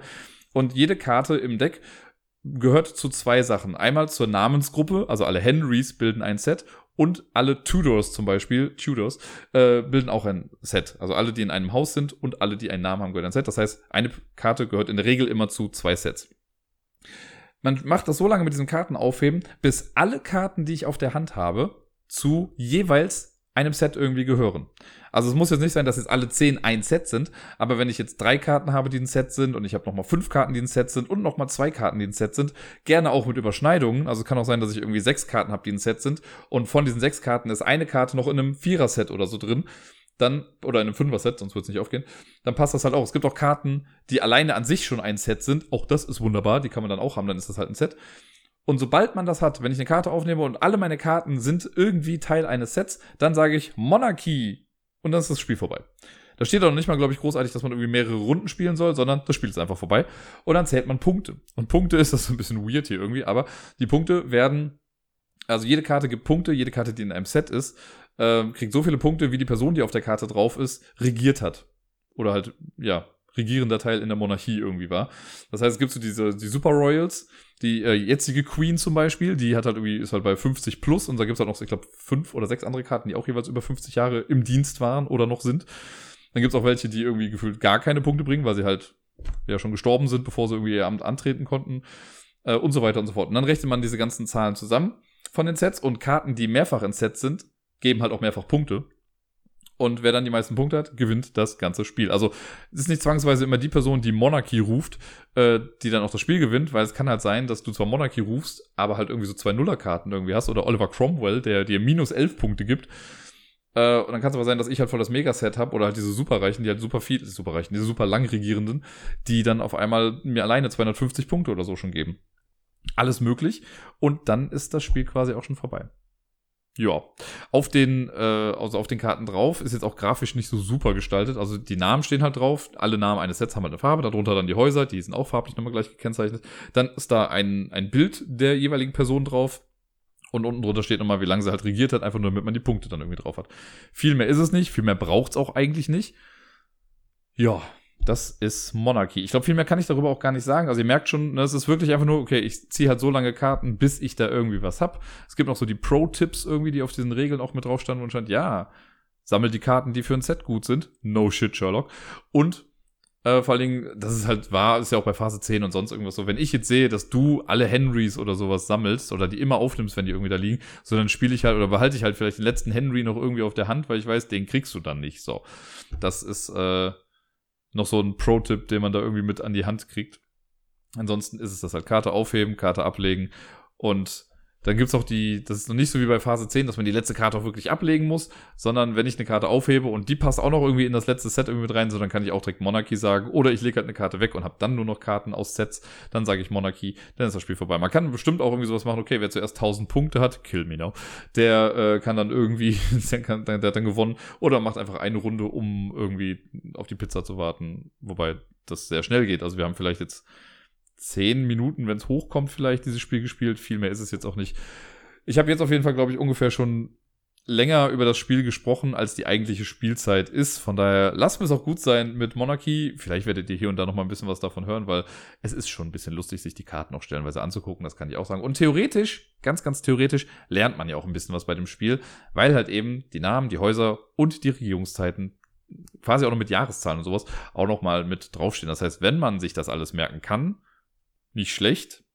Ansonsten sind es halt einfach nur irgendwelche Zahlen, die auf irgendwelchen Karten stehen. Ich bin mir nicht so ganz sicher, ob ich das in der letzten Zeit irgendwann schon mal erwähnt habe, aber ich mag ja Pandemie ganz gerne und eventuell haben wir das letzte Woche auch wieder ein paar Mal gespielt. Ich glaube insgesamt sogar viermal. Das glaube ich am Mittwoch ein, zwei Mal gespielt. Ich meine noch sogar einmal auf der, der fettesten Stufe, also aus dem Basisspiel zumindest, mit sechs äh, Epidemien, wie ich sie immer nenne. Und wir haben es heute nochmal gespielt, am Sonntag. Einmal äh, quasi auch nochmal in der normalen Stufe, Davor allerdings mit der Labor-Challenge. Da habe ich jetzt die letzten Male schon so ein bisschen drüber gesprochen, dass ja die Pik Dame äh, nur die Basisversion hat und ich habe ja hier quasi, ja nicht alles, aber eine ganze Menge Sachen und ich habe mir damals ja die In the Lab Erweiterung selber gebastelt, weil ich habe ja noch diese alte Erweiterung oder die alte Version mit den großen Holzwürfeln und sowas und bis auf die erste Erweiterung wurde dafür ja nichts mehr hergestellt, weil das dann äh, an Z-Man Games gegangen ist und Asmodee und die haben ja dann eine neue Version davon rausgebracht. Deswegen ist von den neuen Sachen nichts kompatibel mit dem, was ich habe und ich habe mir aber bei der In the Lab Erweiterung die Mühe wirklich gemacht und habe geguckt, okay, was ist da alles drin und habe mir das einfach selbst gebastelt. Ja, ist irgendwie eine Raubkopie, aber ist ja nicht mein Fehler, dass das Spiel, also das ist nicht für meins, also würde es für das hergestellt werden, hätte ich es gekauft. So einfach ist es und irgendwann, irgendwann werde ich mir mit Sicherheit mal die, äh, die neue Version von Pandemie holen mit den ganzen Erweiterungen. Okay, aber so lange habe ich das jetzt eben halt hier. Und das haben wir jetzt mal gespielt. Und ich, äh, über Pandemie an sich muss ich ja gar nicht mehr viel sagen, aber ich wollte nochmal die Laborerweiterung nochmal erwähnen, weil ich finde, die In the Lab Erweiterung ist eine der besten, wenn nicht die beste Erweiterung irgendwie für ein Spiel, das jemals rausgekommen ist. Mir macht das so viel Spaß, ich finde das so gut, das hat das Spiel nochmal so viel verbessert. Und Pandemie ist an sich einfach schon ein verdammt gutes Spiel, wie ich finde. Und ich mag da viele von den Erweiterungen, nicht alle, aber ich mag viele davon. Aber die Laborerweiterung, als ich das erste Mal gespielt habe, war ich halt wirklich schockverliebt. Ich fand die richtig, richtig gut. Was ändert sich dabei? Also in der Erweiterung an sich gibt es noch mehrere Sachen, aber es gibt halt die Labor-Challenge. Und die ist wie folgt. Es gibt ein extra neues Laborboard. Ein Labort, könnte man quasi sagen. Das legt man neben das Mainboard und das sind so, das ist in so einem hellen Blau gehalten, es sind so ein paar schematische Abläufe drin von so Petrischalen. In der Erweiterung kriegt man auch im Normalen so richtige Petrischalen, die man dann da drauflegt. Ähm, und man hat jetzt hier eine neue, nicht eine neue Möglichkeit, sondern es gibt einfach nur noch einen neuen Weg. Das ist dann auch der einzige Weg, wie man neue oder wie man die Heilmittel finden kann. Das ist ja bisher immer so gewesen, dass wir fünf Karten einer Farbe sammeln, vier, wenn man Wissenschaftlerin ist, äh, und dann geht man damit in ein Forschungszentrum und gibt die Karten dann ab und tada, wir haben ein Gegenmittel. Hier ist es jetzt so, dass wir mehrere Schritte eigentlich dafür brauchen, aber wir können das auf mehrere Personen aufteilen. Und das ist das, was mich so flasht und was ich so cool finde einfach in dieser Erweiterung, dass das dieses Kooperative doch nochmal irgendwie auch ein bisschen mehr in den Vordergrund rückt und dieses Teamgefühl, weil wir jetzt nicht halt nur einer Person alle Karten zuschustern, irgendwie klar ist das auch irgendwie ein Team-Effort, dass man das manchmal hinbekommt. Aber hier kann man wirklich sagen, okay, du machst den Teil im Labor, ich mach den Teil im Labor, damit du dann den Finisher machen kannst und so. Im Prinzip ist dieses Laborboard in zwei Bereiche aufgeteilt. Es gibt links den Bereich mit dem Petrischal und rechts gibt es so einen Bereich für Karten. Es gibt noch ein neues Deck mit äh, Sequence-Karten. Das sollen so DNA-Strukturen sein oder so. Da gibt es 14 Stück von, die werden gemischt. Zu Beginn wird eine auf so einen offenen Platz da schon mal von gelegt. Theoretisch kann man an zwei Heilmitteln gleichzeitig hier arbeiten, geht aber erst, nachdem man das zweite Forschungszentrum slash Labor gebaut hat. Ähm, Genau. Und es ist, also wenn ich jetzt mal von links nach rechts gehe, links ist es so, das ändert sich jetzt auch im Spiel. Jedes Mal, wenn Würfel vom Board genommen werden, kommen die nicht einfach in den Vorrat, sondern sie kommen auf das Laborboard. Ich brauche dringend einen anderen Begriff für dieses Wort. Aber okay, für das Labor. Da gibt es zwei Möglichkeiten, wo man die hinsetzen kann. Also ich sag mal Schale A und Schale B. Petri-Schale A, Petri-Schale B. Dann kommen die Würfel einfach alle da rein. Ähm, das heißt schon mal, die Würfel sind länger im Umlauf und fehlen dann quasi auch im Vorrat. Denn trotzdem gilt immer noch, wenn man irgendwie Würfel hinlegen muss und es sind keine im Vorrat, dann hat man halt auch verloren. Deswegen muss man sich eigentlich auch ein bisschen beeilen mit den ganzen Heilmittelsachen da. Sobald Würfel da drauf sind, wird es halt dann eigentlich erst richtig spannend. Denn man kann dann für eine Aktion, das ist dann äh, eine Laboraktion, diese Laboraktion kann man halt immer nur im Forschungszentrum machen, weil da die Labore sind, habe ich heute gelernt. Ähm, und zwar gibt es der Process a Sample. Das heißt, ich mache mit den Würfeln etwas. Die erste Aktion, die man machen kann, sobald Würfel in der ersten Petrischale sind, ist, ich kann sie in eine von zwei andere Petrischalen weiterschicken. Und das ist, äh, da gibt es zwei Möglichkeiten. Entweder in die obere Petrischale und wenn ich sie dahin packe, heißt das, ich nehme alle Würfel einer Farbe nur mit. Alle anderen kommen zurück in den Vorrat. Das heißt, wenn ich jetzt in Petrischale A drei blaue und zwei gelbe Würfel habe, dann kann ich entweder nur alle blauen oder nur alle gelben mit dahinlegen. Die anderen muss ich weglegen. Oder aber, ich gehe in die untere Petrischale und das heißt, ich nehme von jeder Farbe einen mit. Das heißt, bei drei blaue, zwei gelbe hätte ich am Ende nur noch einen blauen, einen gelben. Die sind dann in so einer Schale. Natürlich kann ich das aber auch mehrfach machen. Das heißt, wenn ich jetzt in äh, irgendwie drei blaue, zwei gelbe hatte und ich habe jetzt erstmal alle blauen nach oben gepackt und ich will da aber auch gelbe wieder drin haben, dann muss ich halt nochmal erst gelbe in die Anfangspetrischale packen und dann die gelben nochmal auch mit nach oben packen. Das geht auch. Von da aus, von der, in der jetzt entweder nur noch die einer Farbe sind oder halt mehrere einer Farbe oder das untere, wo man von jeder Farbe nur einen Würfel reinpackt, kann ich entweder jetzt Ka äh, Würfel direkt auf die Karten packen oder ich kann die nochmal verdoppeln. Das geht nämlich auch, dann kann man die quasi kultivieren. Da ist dann so ein Mal-2-Feld dran und dann kommen die nochmal eine Petrischale weiter und da verdoppelt man die Anzahl einfach der Würfel, die jetzt schon da drin liegen. Und von da aus kann es dann auch nochmal weitergehen. Ich habe eben schon mal gesagt, beim Setup kommt so eine Sequence-Karte dann irgendwie raus. Da sind verschiedene Felder drauf in verschiedenen Farben. Bevor man Würfel auf diese Karten draufpacken kann, muss man die erstmal characterisen, so heißt das genau. Und das ist dann auch eine Laboraktion, das heißt, eine Person muss in einem Labor stehen und darf dann eine Stadtkarte auf dieses Characterize-Feld draufspielen. Dafür, darauf muss man dann achten, dass die Karte mit dem da wo die Würfel später draufkommen, diese Sequence-Karte, die hat oben rechts so kleine Ampullen drauf in verschiedenen Farben. Das sind halt die Farben der verschiedenen Heilmittel, die man finden kann. Und die Karte, die ich dann spiele, um das Ganze zu charakterisieren, muss übereinstimmen mit einer der Ampullen, die da zu sehen ist. Es gibt quasi auch für die ganzen für jedes, äh, für jede Farbe, für jede Standardfarbe, gibt es so ein ganz einfaches Heilmittel, wo einfach vier Würfel der eigenen Farbe drauf müssen, also jetzt eine vier gelbe zum Beispiel. Und das heißt, ich kann da eh nur Geld machen. Dann würde ich eine gelbe Karte spielen, dann ist die Karte, dieser, dieser Cure charakterisiert und ab dann können dann Würfel drauf. Es gibt aber auch Karten, da ist dann zum Beispiel ein schwarzer drauf, drei gelbe und zwei graue. Und grau heißt immer, das muss die Farbe sein, mit der diese Sequence charakterisiert wurde. Ne, also wenn ich jetzt diese ein schwarz, drei gelbe habe und ich mache da gelb draus, dann brauche ich im Endeffekt fünf gelbe Würfel und nur noch einen schwarzen. Ich kann aber mit der Karte auch einen schwarzen, äh, das schwarze Heilmittel machen und dafür brauche ich dann drei schwarze und drei gelbe Würfel. Also das liegt so ein bisschen in der Hand der Spielenden, um das dann eben zu machen. Charakterisieren ist die erste Aktion. Bevor Würfel draufkommen, muss das charakterisiert werden. Dann stellt man quasi diese, das, das, äh, den Heilmittelanzeiger stellt man dann da drauf. Ab dann darf man die Würfel da drauf schiffen das ist dann auch nochmal eine Aktion von Petrischale zu, also auf die Karte drauf. Alles, was an Überschuss da ist, was man nicht braucht, kommt wieder in den Vorrat. Wenn dann alle drauf sind, oder sobald mindestens ein Würfel drauf ist, kann man dieses Heilmittel auch testen. Das kann man einmal machen. Dafür muss man auch wieder in einem Labor stehen, muss eine Stadtkarte der passenden Farbe abgeben. Die legt man auch auf dieses Board drauf.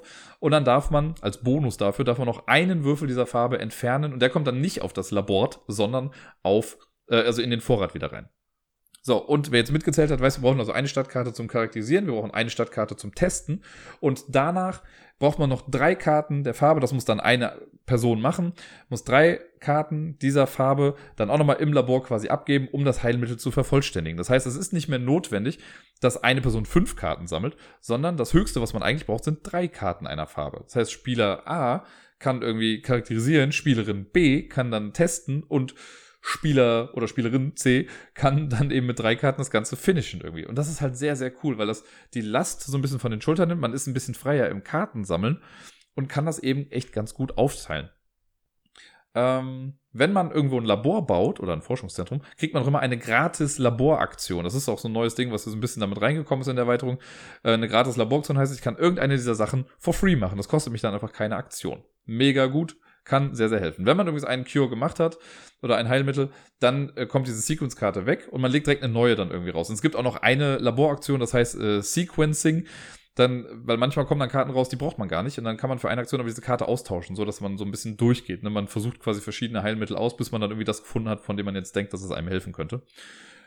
Ja, und das Ganze macht man dann mit allen vier beziehungsweise fünf Heilmitteln, wenn man mit der Mutation dann auch spielt.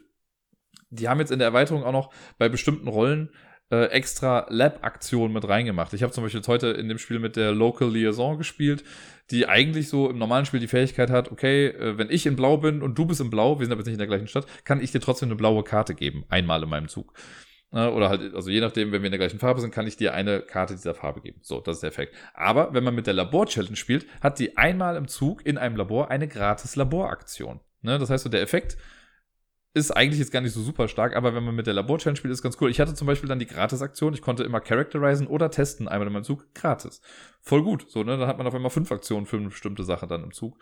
Und ich fand die Dynamik einfach sehr cool bei uns. Wir haben mit, also ich war Local Liaison und die Pik Dame war was anderes. Ich überlege gerade, was sie war. Sie war äh, Archivarin, genau. Und, oder Archivar in meiner Version noch, da war es noch ein Typ. Ähm, und sie ist eher rumgereist und hat die Würfel weggenommen und ich war total oft eigentlich immer nur im Labor und habe da halt irgendwie die Sachen gemacht, weil ich halt eben auch diese Gratis-Aktion dann noch hatte. Und wir haben es dann letztendlich auch geschafft, es hat alles funktioniert, aber es war echt knapp. Also wir haben auf der einfachsten Stufe gespielt mit nur vier Epidemien äh, und hatten nicht mehr allzu viele Züge irgendwie am Ende übrig. Aber ich finde es äh, einfach, es macht mir so viel Spaß. Ich finde das so gut. Weil man kann sich auch, wenn man irgendwie keinen Bock hat, die Karten zu se äh, sequenzen, irgendwie, also dass man so eine gute passende Karte bekommt, kann man halt auch so eine Arschlochkarte nehmen, wo ganz viele verschiedene Würfel irgendwie drauf müssen. Die muss man aber halt auch erstmal anders sammeln. Da muss man ja auch immer gucken, dass irgendwie Würfel wieder in den Supply zurückkommen. Das heißt, man darf diese Würfel auch nicht ewig lange kultivieren lassen in diesem Board. Und es fühlt sich einfach schon so, also man hat immer noch Pandemie als Grundgerüst, aber es fühlt sich schon so ein bisschen an wie ein neues Spiel oder wie so ein Pandemie 2.0 in dem Fall. Und ich liebe es. Ich finde es einfach richtig, richtig toll. Ich glaube, das ist ein bisschen durchgekommen in der letzten Zeit, weil ich wahrscheinlich schon 20 Mal gesagt habe, wie toll ich diese Erweiterung einfach finde. Die hat, also Pandemie an sich, das Spiel finde ich ja schon cool. Man kann aber darüber streiten, finde ich. Das war auch schon häufig irgendwie so ein Thema. Im Prinzip ist es ja, ja, wir nehmen halt Würfel vom Feld. So richtig thematisch, so richtig krass thematisch ist es halt eigentlich ja nicht, ne? Aber ich finde, durch diese Erweiterung wird das halt einfach richtig, richtig gut, weil man sich dann auf einmal doch wirklich fühlt, wie okay, wir sind hier im Labor. Jetzt, gerade mit den Petrischalen und so, wenn man sich das, also wenn man das wirklich in der richtigen Version spielt, ist das halt auch so geil, einfach von, von der Haptik her, diese Würfel dann zu nehmen und von Petrischale zu Petrischale zu machen. Ne, das, das Auge und die Finger spielen ja eben halt auch nur mal mit. Und ja. Ich könnte, glaube ich, noch eine Stunde lang darüber erzählen, wie toll ich das finde. Ich belasse es jetzt mal dabei. Ich sage euch, Leute, wenn ihr euch jemals für eine Erweiterung entscheiden solltet, dann holt euch In the Lab, weil die, mit der habt ihr wirklich lange, lange Spaß. Ansonsten ist in dieser Erweiterung sind auch ein paar Rollenkarten mit drin. Und äh, es gibt noch die Team-Variante. Da kann man theoretisch dann mit drei Teams gegeneinander spielen. Es gibt ja in Auf Messers Schneide gibt's ja die äh, Bioterrorist-Variante, wo einer gegen alle spielt, so ein bisschen Scotland Yard-mäßig. Und das ist aber nie so super gut angekommen. Ich habe es auch noch nie damit gespielt, aber irgendwie das, was ich gelesen hatte, fand ich jetzt auch nicht so mega gut. Äh, und in der Team-Variante gibt es, glaube ich, am Ende einfach Punkte für wer welches Heilmittel wann wie erfunden hat und so. Und es werden verschiedene Forschungszentren gebaut, die nur die einzelnen Teammitglieder benutzen können. Das las ich schon irgendwie so ein bisschen netter. Äh, als so ein Versus-Mode in dem ganzen Ding, aber let's face it, Pandemie ist halt auch einfach ein kooperatives Spiel und sollte es wahrscheinlich auch einfach immer bleiben. Beim nächsten Spiel kann ich mich recht kurz fassen, nachdem ich jetzt ja schon über zwei Spiele etwas länger gesprochen habe. Ich habe letzte Woche auch nochmal Palm Island gespielt. Das nette kleine Kartenspiel mit 18 Karten, das man einfach in seiner Handfläche quasi spielen kann, wo man so Karten querlegt, wenn man die Ressourcen speichert und man muss seine kleine Insel einfach ein bisschen optimieren. Und das Ganze ist eigentlich nur eine Highscore-Jagd. Man versucht seinen Highscore halt zu knacken. Je nachdem, welche Ressourcen man wie wo upgradet und welche Karten man irgendwie upgradet, die flippt man dann oder dreht die halt um 180 Grad äh, hat man dann am Ende halt bessere Grundvoraussetzungen, um irgendwie Karten besser aufzuwerten. Ähm, ich sage wahrscheinlich auch jedes Mal, wenn ich das spiele, okay, jetzt mache ich mal mit diesen Features, mit denen man noch spielen kann, oder Feeds. Das sind so Karten, die man freispielen kann, wenn man möchte. Wenn man bestimmte Achievements erfüllt, dann kann man die auch mit reinnehmen und dann die Ressourcen davon auch noch mitnutzen für das Ganze. Äh, Habe ich jetzt dieses Mal gar nicht gemacht. Ich hatte auch einfach ein grottenschlechtes Ergebnis. Ich glaube, es waren gerade mal 29 Punkte oder sowas. Das ist jetzt echt nicht viel wert. Aber, also ihr wisst es mittlerweile, wenn ihr mich jetzt schon ein bisschen länger hört, Palm Island, ich habe es auch immer irgendwie dabei. Also es ist entweder im Rucksack, wenn ich irgendwie unterwegs bin, mit dabei oder in der Tasche. Ich habe es auch manchmal einfach so in der Arschtasche. Wenn ich weiß, dass ich irgendwo ein bisschen länger warten muss oder so, was heißt ein bisschen länger? Also wenn ich irgendwie zehn Minuten warten muss, so, dann habe ich halt Palm Island mit dabei. Finde ich halt auch irgendwie immer netter als dann, also natürlich mache ich auch Sachen auf dem Handy und spiele da manchmal ein bisschen was. Aber irgendwie ist es auch ganz cool, so bei einer Zugfahrt oder Bahnfahrt dann einfach die Karten mal rauszuholen und damit dann einfach so ein bisschen zu spielen. Und sei es nur, weil die Leute dann komisch gucken einige von euch werden schon wissen, dass ich ein großer, großer Freund von den Pegasus Spiele-Comics bin. Diese Choose Your Own Adventure. Äh, Geschichten. Ich habe, glaube ich, ja letzte Woche schon mal ein bisschen, also zumindest den Vergleich damit gezogen mit diesem Andor Story Quest, weil ich das ja so gar nicht gut fand irgendwie. Und jetzt gab es ein neues, ähm, einen neuen Spielecomic, von Pegasus, der ist erschienen, da hat mich der Fudel im Discord äh, darauf aufmerksam gemacht. Ich meine, ich hatte es schon mal irgendwo gelesen, aber auf jeden Fall wieder voll vergessen und ich war sehr happy über den Reminder. Und dann habe ich mir das letzte Woche eventuell auch einfach mal schnell zugelegt. Ist ja ein Buch und kein Spiel, muhaha. Äh, und habe das dann auch zweimal gespielt. Das Ganze nennt sich Lily van Helsing und wer jetzt ein bisschen literarisch was auf dem Kasten hat, der wird sicher äh, sich schon denken können, dass es dabei irgendwie um Monster geht oder Vampire oder sonst was. Ne? Van Helsing, alter, also ja doch, Van Helsing, so hieß er, ich wollte gerade sagen nur Helsing, aber nein, Van Helsing, der Vampirjäger. Äh, und Lily van Helsing ist wahrscheinlich irgendeine Nachfahrin oder sowas. Ich weiß gar nicht, ob das storymäßig da irgendwie großartig erklärt wird. Man könnte es am ehesten vergleichen mit Buffy the Vampire Slayer. Ähm, denn diese Vibes gehen auf jeden Fall von diesem Buch aus. Grafisch ist das Ganze so ein bisschen wie die ersten Ritter gehalten, also schon eher cartoonig und sowas, jetzt gar nicht, also es ist zwar in der Noir-Reihe, in der dunklen Reihe, aber ich finde, das ist, geht alles total klar. Ich glaube, hier und da sieht man mal so ein bisschen Blut, aber meh, ist jetzt auch nicht so super tragisch. Was ich immer ein bisschen komisch finde, weil ich finde halt, mein Lieblingsfall nach wie vor, das kann ich mal spoilermäßig sagen, das hat sich jetzt nicht geändert, ist ja immer noch Captive, gefangen.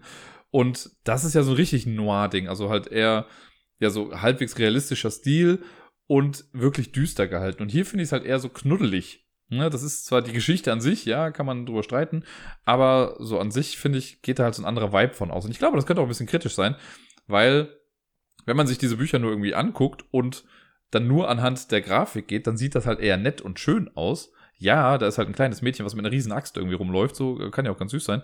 Ja, und dann wird aber halt geköpft und gesonst irgendwas wie sonst was. Ähm, muss man halt gucken irgendwie, ne? Aber es gibt auch eine Beschreibung hinten drauf und so. Also im besten Fall informiert man sich vorher ein bisschen. Kleiner Spoiler für das nächste, was ich gleich sagen werde. Ähm, also das nächste Spiel. Aber Lily van Helsing, ich habe es zweimal gespielt. Einmal bin ich nämlich relativ schnell gestorben. Beim zweiten Mal habe ich es bis zum Ende geschafft schon. Aber das ist nicht so, dass ich mir denke, jetzt habe ich es ja zum Ende geschafft, jetzt will ich nicht mehr spielen. Nein, ich habe voll Bock, nochmal weiterzumachen, also nochmal von vorne zu spielen. Denn hier gibt es, glaube ich, also es gibt auf jeden Fall versteckte Sachen die ich noch nicht gefunden habe. Die Grundstory ist, wir haben diese Lily van Helsing, die kriegt quasi, die arbeitet bei einer Firma, die heißt Stille Nacht. Das Buch heißt auch Lily van Helsing Stille Nacht. Und die kriegt quasi über ihr Handy Aufträge, die sie irgendwie in dieser Nacht, weil da relativ viel los ist, die sie dann annehmen kann. Und dann hat man so eine Karte, eine kleine Übersicht. Dann gibt's dann irgendwie das Kino, das Krankenhaus, äh, das Einkaufszentrum. Das sind, glaube ich, so die drei großen Sachen, die man am Anfang irgendwie sehen kann. Und es gibt noch einen Laden. Äh, die kann man dann ansteuern. Das heißt, ne, man, wie in den Choose Your Own Adventure Sachen, man sieht das dann, steht, okay, wenn du das machen willst, geh zu Seite 90. Dann blättert man Seite 90 auf und dann kriegt man nochmal gesagt, okay, das ist der Auftrag, den du hier machen musst. Achso, den Park gibt's auch noch, genau. Und äh, dann liest man sich da so ein bisschen durch. Und es ist so, dass wir durch jeden erfolgreichen Auftrag kriegen wir Geld, den wir dann im Shop, oder das wir dann im Shop wieder ausgeben können. Und im Shop kriegt man halt nützliche Items äh, und Talismane Artefakte, Talisman-Artefakte, Artefakte, nennen wir sie so. Äh, drei verschiedene. Es gibt einen Talisman der Kraft, einen Talisman der Ausdauer und einen Talisman der Stärke. Ausdauer heißt im Prinzip einfach nur, sollten wir irgendwann mal Schaden nehmen, kriegen wir keinen Schaden, wenn wir davon einen durchkreuzen. Und bei Schnelligkeit und ähm, Kraft da gibt es halt verschiedene Story-Abschnitte. Wenn wir so einen Talisman haben, dürfen wir eine andere Zahl lesen, als die, die eigentlich da steht. Das ist relativ eindeutig eigentlich dargestellt in den Büchern oder in dem Buch. Von daher bedarf das nicht viel mehr äh, Sachen. Also ist natürlich, ne, wenn ich jetzt den Talisman der Kraft habe, dann ist eine Aktion, für die ich Kraft brauche, einfacher und gelingt mir dann vielleicht eher, als wenn ich es nicht hätte. Äh, wir lesen uns dann da durch. Jetzt jede Story, also zum Beispiel das Kino, keine Ahnung, das hat man halt in 10, 15 Minuten höchstens vielleicht auch irgendwie durch. Und natürlich ist es so, dass wir nach versteckten Zahlen auch mal gucken. Manchmal sind die Sachen nicht so super offensichtlich, dann gucken wir doch mal ein bisschen genauer nach. Äh, und so manche Infos helfen uns dann ein bisschen. Natürlich ist so viel Trial and Error irgendwie auch mit dabei, weil wir halt viele Sachen auch einfach nicht wissen und gerade am Anfang einfach läuft man so blindlings drauf los und guckt mal, was halt passiert. Und äh, ja, entweder, also man kann halt Schaden nehmen, das habe ich eben schon mal gesagt, und wenn man halt zu viel Schaden genommen hat, dann stirbt man halt eventuell. Die hat, glaube ich, sieben oder acht so Sterne, das sind die Schadenspunkte. Und immer wenn eine gewisse Aktion oder wenn uns irgendwas passiert, was uns Schaden gibt, dann müssen wir diese Sterne durchstreichen. Und wenn wir halt den letzten durchstreichen, dann sind wir halt kaputt. Deswegen ist es ganz gut, wenn man diese Ausdauertalismane hat, einfach nur, damit man das verhindern kann. Äh, man kann sich hin und wieder auch ein bisschen heilen. Spoiler, aber auch nicht wirklich viel. Und was aber halt ganz cool ist, das wird am Anfang auch gesagt, man hat die, diese Übersichtskarte und da steht, da sind halt auch Orte drauf. Man sieht zum Beispiel, kann ich mal sagen, man sieht auch den Friedhof. Da ist aber keine Zahl dran. Und das liegt daran, weil da steht, ja, da sind zwar Orte, die seht ihr, aber wenn die keine Zahl haben, dann könnt ihr da noch nicht hin. Jetzt habe ich das Spiel beendet und war halt immer noch nicht am Friedhof. Ich denke, fuck, ich möchte aber unbedingt zum Friedhof. Man kommt da doch bestimmt irgendwie hin. Ich weiß halt nur noch nicht wie. Das gleiche mit noch einer anderen Location, die ich da gesehen habe. Und deswegen möchte ich das halt nochmal spielen. Man sammelt im Prinzip, also am Ende kann man so eine kleine Punktübersicht machen, so für bestimmte Sachen, die man im Spiel gemacht hat, gute wie schlechte Sachen. Und die, ähm, dann werden diese Punkte aufgerechnet. Ich hatte am Ende halt irgendwie sieben Punkte, was wirklich nicht viel ist, weil ich aber auch eventuell zwei, drei dumme Sachen gemacht habe. deswegen möchte ich das nochmal versuchen, vielleicht mit einer besseren Punktzahl. Was ich aber sehr cool finde noch, ist in dem Shop, da habe ich eben gesagt, dass man diese Talisman-Dinger kaufen kann. Es gibt aber auch so eine Grabbelkiste. Und da sieht man einfach nur die Bilder von Sachen. Und dann wird gesagt, du kannst dir zwei Sachen davon nehmen. Das sind so zwei, oder du kannst dir generell Sachen davon nehmen. Alles, was du dir nimmst, kostet irgendwie fünf, fünf Dollar. So, und dann sind da halt, es sind Kaugummis, eine Sonnenbrille, eine Taschenlampe, eine Trillerpfeife, also Sachen. Da steht aber nicht dran, was die halt machen. Und das finde ich sehr, sehr cool, weil wenn man das dann spielt, dann wird auf einmal sowas gesagt wie, ja du, wenn du eine Packung Kaugummi hast, kannst du jetzt eine andere Zahl lesen. Und das triggert mein FOMO ja so hart, weil ich mir denke, ey, fuck, ich weiß doch ganz genau, dass da diese Kaugummi-Packung war und ich habe sie nicht genommen. Und dann kann man das halt noch mal spielen und mit dieser Kaugummi-Packung machen. Wahrscheinlich ist das voll der minimalste Effekt da irgendwie, aber allein um es rauszufinden, äh, freue ich mich schon irgendwie, das dann nochmal durchzuspielen und das dann so zu machen. Man, äh, es gibt natürlich nicht so viel, also wenn man einmal irgendwie alles gemacht hat, ist der Wiederspielwert halt wahrscheinlich ein bisschen geringer. Einfach, also allein ist durch das Kino. Ich habe das erste Mal im Kino angefangen, bin da dann gestorben, habe das nochmal gemacht und habe es ein bisschen optimiert und habe es dann halt geschafft. So, und jetzt habe ich meiner Meinung nach schon eigentlich den relativ optimalsten Weg irgendwie gefunden durch dieses Kino. Das heißt, ich muss da nicht viel machen. Ich kann theoretisch jetzt schon sagen, ja gut, wenn ich da durchgehe, dann verliere ich so und so viel Stärke oder hier Sterne und äh, schaff's das dann aber. Weil es gibt keine Würfelproben oder so. Es ist jetzt nichts, was irgendwie glückslastig ist. Ähm, wenn man also seinen, seinen richtigen Weg dann hat, dann ist es auch einfach. Das ist, irgendwann wird man vielleicht den perfekten Weg halt gefunden haben und dann hört es auch auf mit dem Wiederspielwert. Dann kann man das vielleicht weglegen und in einem halben Jahr nochmal spielen, weil man es dann vielleicht vergessen hat. Oder man gibt es halt weiter. Aber so für den Fall jetzt würde ich sagen, dass es auf jeden Fall eins der besseren ist. Ich habe ja auch schon welche gespielt, die ich echt nicht so toll fand. Aber Lily van Helsing, also zum einen, weil ich ja auch großer Buffy-Fan war, deswegen mag ich aber diese Idee dahinter total ganz gerne. Es ist halt wirklich cute gemacht so und das spricht mich auch an, auch wenn ich nach wie vor nichts hätte gegen so einen etwas realistischeren Stil wie bei Gefangen. Ähm, die, die Wege sind unterschiedlich. Man kann das halt in einer Reihenfolge machen, die einem irgendwie passt am besten. Also man muss nicht mit dem Park anfangen, man kann mit dem Kino anfangen oder so. Das äh, kann man sich aussuchen. Das finde ich ganz nett. Das Ende finde ich, also ein guter, ich nenne es, ich sag's einfach, es ist ein guter Cliffhanger. Ich hoffe, dass noch mehr irgendwie von Lily van Helsing kommt. Das würde sich auf jeden Fall anbieten. Und äh, ja, bis dahin bin ich mal gespannt, was sonst noch alles so für Spiele-Comics von Pegasus auf den Markt kommen. Eine Kleinigkeit noch, das fand ich erst ein bisschen befremdlich, aber einer bei Instagram, oder ich glaube es war auf Instagram, der hat das als Kommentar auch mit dazu gelassen. Das fand ich eigentlich ganz passend, weil Pegasus macht krasse Schleichwerbung in diesem Spiel. Weil gerade zum Beispiel beim Kino, wenn man da hingeht, dann sieht man quasi so Filmplakate an diesem Kino, aber das sind halt keine Filme, sondern das sind alles die Cover von vergangenen Spielecomic-Teilen, wo ich erst dachte, boah, billig. Aber irgendwie, wenn man das das fünfte Mal dann irgendwie sieht oder im Krankenhaus dann auch wie so ein Pegasus-Poster an der Wand hängt, denke ich mir so, na gut, sie ziehen es wenigstens durch. Das fand ich dann doch wieder irgendwie im End erst irgendwie ein bisschen cringy, aber dann fand ich es doch ganz lustig. Äh, also haben sie da irgendwie gut Humor bewiesen. Ich mag Exit-Spiele. Ich mag Puzzles. Ich mag theoretisch auch Exit-Puzzles. Das von Cosmos war ich ganz cool. Und es gibt die Ravensburger Puzzle-Exit-Reihe. Davon habe ich eins bisher gemacht und ich fand es gar nicht so schlimm. Ein paar Leute haben gesagt, dass sie es irgendwie nicht so cool fanden, dass das Puzzeln an sich mehr Spaß gemacht hat als die Rätsel. Würde ich sogar fast so dann auch unterzeichnen. Da war es nämlich so, es gibt diese großen Exit-Puzzle mit 759 Teilen oder sowas. Das puzzelt man zusammen, da wird dann auch gesagt, ja, das Bild auf dem Cover der Box ist nicht das, was man letztendlich puzzelt. Und wenn man dann alles zusammengepuzzelt hat, dann findet man im Bild quasi verschiedene Rätsel zu denen man auch Lösungen finden muss. Und das wird aber nicht klar gesagt, so das ist jetzt ein Rätsel, sondern man muss diese Rätsel auch erstmal finden in dem Bild. Und äh, bei den großen ist es dann so, dass dann am Rand, also auf allen Randteilen stehen Zahlen drauf und alle Lösungen, die man bekommt, sind auch Zahlen. Und äh, wenn ich halt ein Rätsel gelöst habe, dann gibt mir das irgendeine Zahl und die muss ich dann am Rand suchen und das sind halt diese Lösungsteile, die man dann im besten Fall einfach erstmal rausnimmt. Und das war dann so, ist vielleicht ein kleiner Spoiler, aber wenn man dann alle Teile hat, diese allen Rätsel, dann kann man die nochmal zusammenpuzzeln für ein letztes finales Rätsel irgendwie. Fand ich in Ordnung, hat mich auf jeden Fall gut beschäftigt und für das, was es war, fand ich es irgendwie ganz nett. Jetzt habe ich letzte oder vorletzte Woche schon, habe ich im Spieleladen meines Vertrauens äh, von Ravensburger die kleinen Puzzle entdeckt, die kleinen Exit-Puzzle. Das Ganze nennt sich Exit Escape Puzzle. Das ist eine wunderschöne kleine Box. Ich habe sie gerade hier in der Hand. Schüttel mal gerade ein bisschen damit. Äh, keine Ahnung, ich sag's mal Kantenlänge, ich könnte es nachmessen, vielleicht 7, 8, 9 Zentimeter oder sowas. Äh, relativ klein. Da sind nur 99 Teile drin. Äh, und hat mich vom Design her erstmal komplett angesprochen. Ich dachte so, ach cool, so als Mini-Puzzle, da kostet irgendwie 1, 5 Euro von.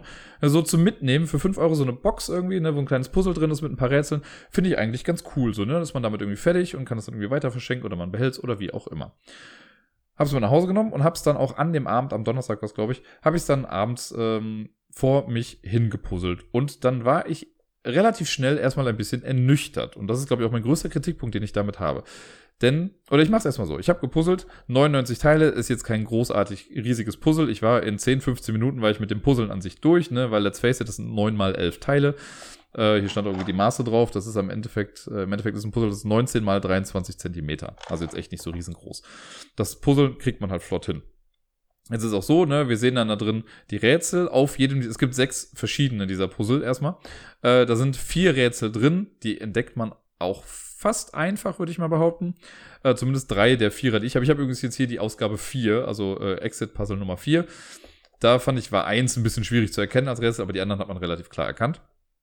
Und auch da wird gesagt, ja, ähm, die alle, also wenn du alle Rätsel gelöst hast, dann kriegst du durch die Randteile die Gesamtlösung. Sage ich jetzt mal ein bisschen shady noch gerade, weil eventuell sage ich gleich nochmal kurz Spoilerwarnung, dann könnt ihr einfach vorspulen, wenn ihr nicht weiterhören wollt, was jetzt damit los ist. Äh, aber ansonsten, man puzzelt das und versucht dann nach dem Puzzeln die Rätsel zu machen. Also wie gesagt, 10, 15 Minuten vielleicht mit dem Puzzeln, danach war ich nochmal 10, 15 Minuten, wenn es hochkommt, vielleicht irgendwie mit den Rätseln dann beschäftigt. Die Rätsel waren, ich will mal sagen, also stellenweise einfach, was aber ein bisschen schade ist. Und das kann ich jetzt direkt schon mal vorwegnehmen. Da wird ja gesagt, es sind vier Rätsel drin. Und was, wie nämlich der genaue Wortlaut ist, durch die Koordinaten oder durch die, äh, die einzelnen Randteile geben einem quasi dann koordinatenmäßig ein Puzzleteil in der Mitte irgendwie an, das gesucht wird. Das ist quasi das Lösungsteil in diesem Puzzle dann.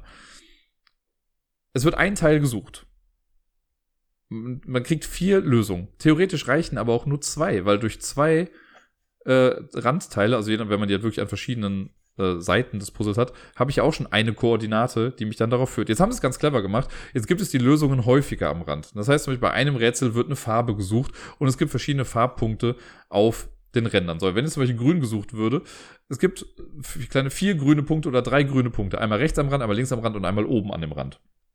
So, okay. Wenn ich dann jetzt noch ein anderes irgendwie finde, ne, wenn irgendwie eine Zahl gesucht wird, eine 7 zum Beispiel, gucke ich halt, okay, wo gibt's die 7? Und dann kann ich mir schon ausdenken, okay, es wird nicht zwei, also wäre sinnlos, wenn äh, an der linken Randseite zwei 7 oder die 7 und das grüne Ding wären oder sowas. Ne? Dann weiß ich schon, okay, dann ist es da nicht. Und nehme vielleicht irgendwie das andere, die andere 7, die dann irgendwie passen. Gucke dann schon mal, okay, errechnet sich daraus irgendwie eine Koordinate oder was ist errechnet? Sehe ich dadurch eine Koordinate, die sich dann ergibt. Das heißt, mit zweien kommt man schon relativ nah. Spätestens mit dem dritten sollte ich es eigentlich haben, weil dann gibt es eigentlich nur noch eine Möglichkeit, was sein kann. Das vierte ist dann irgendwie nur noch so die Bestätigung, aber man braucht es eigentlich nicht wirklich. Das fand ich schon ein bisschen seltsam.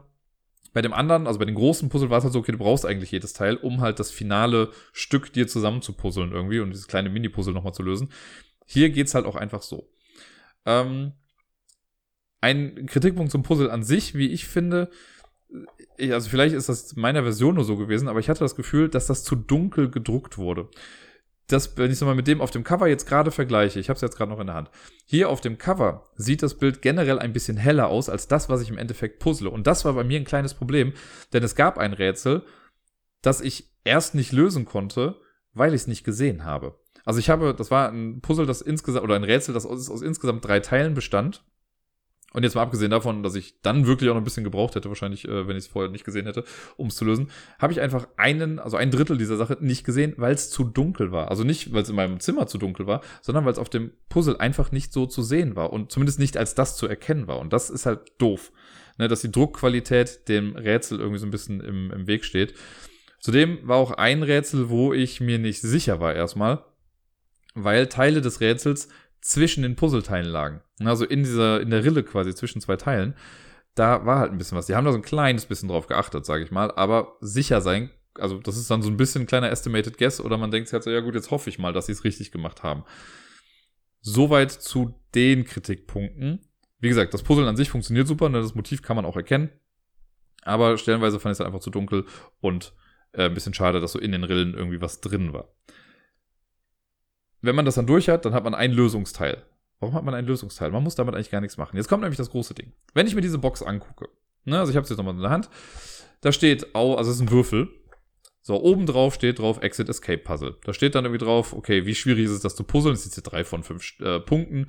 Die Rätsel, wie schwierig sind die? Zwei von fünf. Und da steht vier von sechs.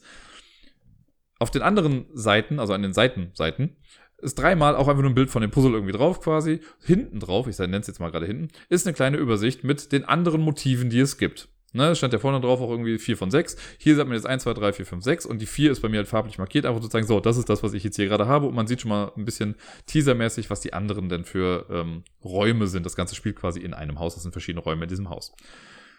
Dann steht auch hinten da nochmal drauf, einfach nur als kleiner, kleiner Hinweis, wirklich ein ganz kleines Piktogramm, dass äh, im Deckel die Information steht. Ne, also ist so ein Piktogramm von dem Deckel, den man aufmacht und dann ist so ein Pfeil auf, den, auf die Innenseite des Deckels mit einem roten I, also für so Informationen. Unten stehen auch nur noch so die generellen Informationen, welcher Verlag, wer das gemacht hat, Barcode, also Sachen. Das ist alles, was da drauf steht. Sonst steht da nichts zu. Das heißt, nirgendwo steht da, dass dieses 5-Euro-Puzzle, was als 5-Euro-Puzzle für mich absolut in Ordnung wäre, eigentlich nur ein Sechstel eines großen Ganzen ist. Natürlich steht da 4 von 6, aber ich dachte halt, also vielleicht bin ich auch zu naiv, korrigiert mich da, aber wenn ich das so sehe, denke ich mir so, ja, es gibt halt sechs Motive.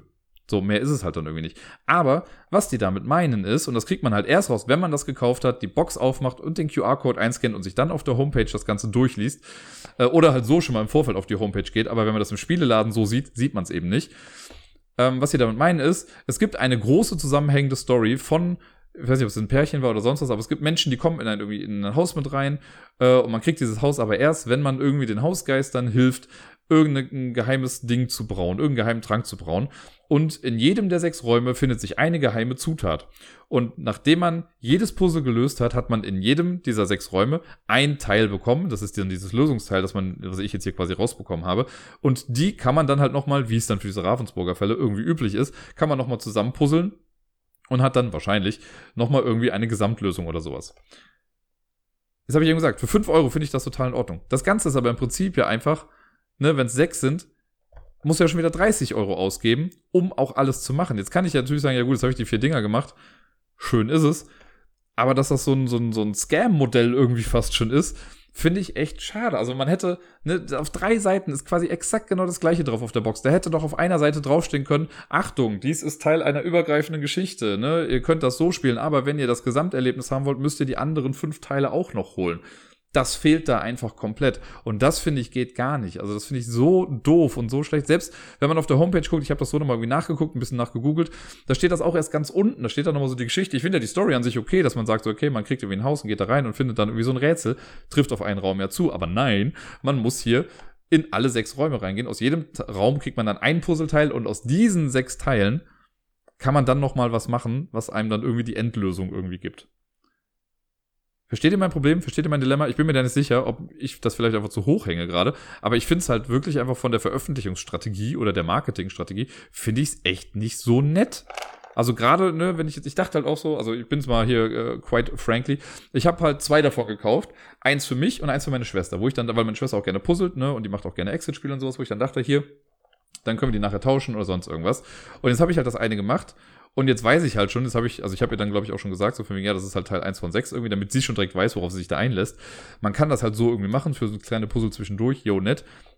Aber, ah, mich nervt das so. Weil, also natürlich habe ich jetzt auch FOMO und denke mir so, gut, das will ich die anderen Puzzle auch noch machen. Aber irgendwie sehe ich nicht so ganz ein, warum ich jetzt dafür dann nochmal so viel, also das, hätte man das alles in eine Box gepackt, ne, weil die Verpackung bezahlt man ja auch immer so ein bisschen mit. Hätte man gesagt, das ist eine Box, die ein bisschen größer ist, in der sind dann sechs Puzzle mit je 99 Teilen für 20 Euro, meinetwegen. Aber jetzt für jede dieser Boxen 5 Euro auszugeben, um dann im Endeffekt aus sechs kleinen Teilen mir nochmal ein Puzzle irgendwie zu machen und das Wasser, das finde ich dann schon wieder ein bisschen sehr, sehr, ja, fragwürdig und seltsam. Ich glaube, also ich werde jetzt nicht so meinen Andor-Rant vom letzten Mal irgendwie durchziehen und hier 20 Minuten drüber zu sprechen. Ich glaube, ich habe meinen Punkt irgendwie klar gemacht, dass ich es nicht cool finde. Puzzle in Ordnung, die Rätsel da drauf, ja, auch okay, ein bisschen zu dunkel gedruckt. Hier und da sind die Rillen blöd gesetzt.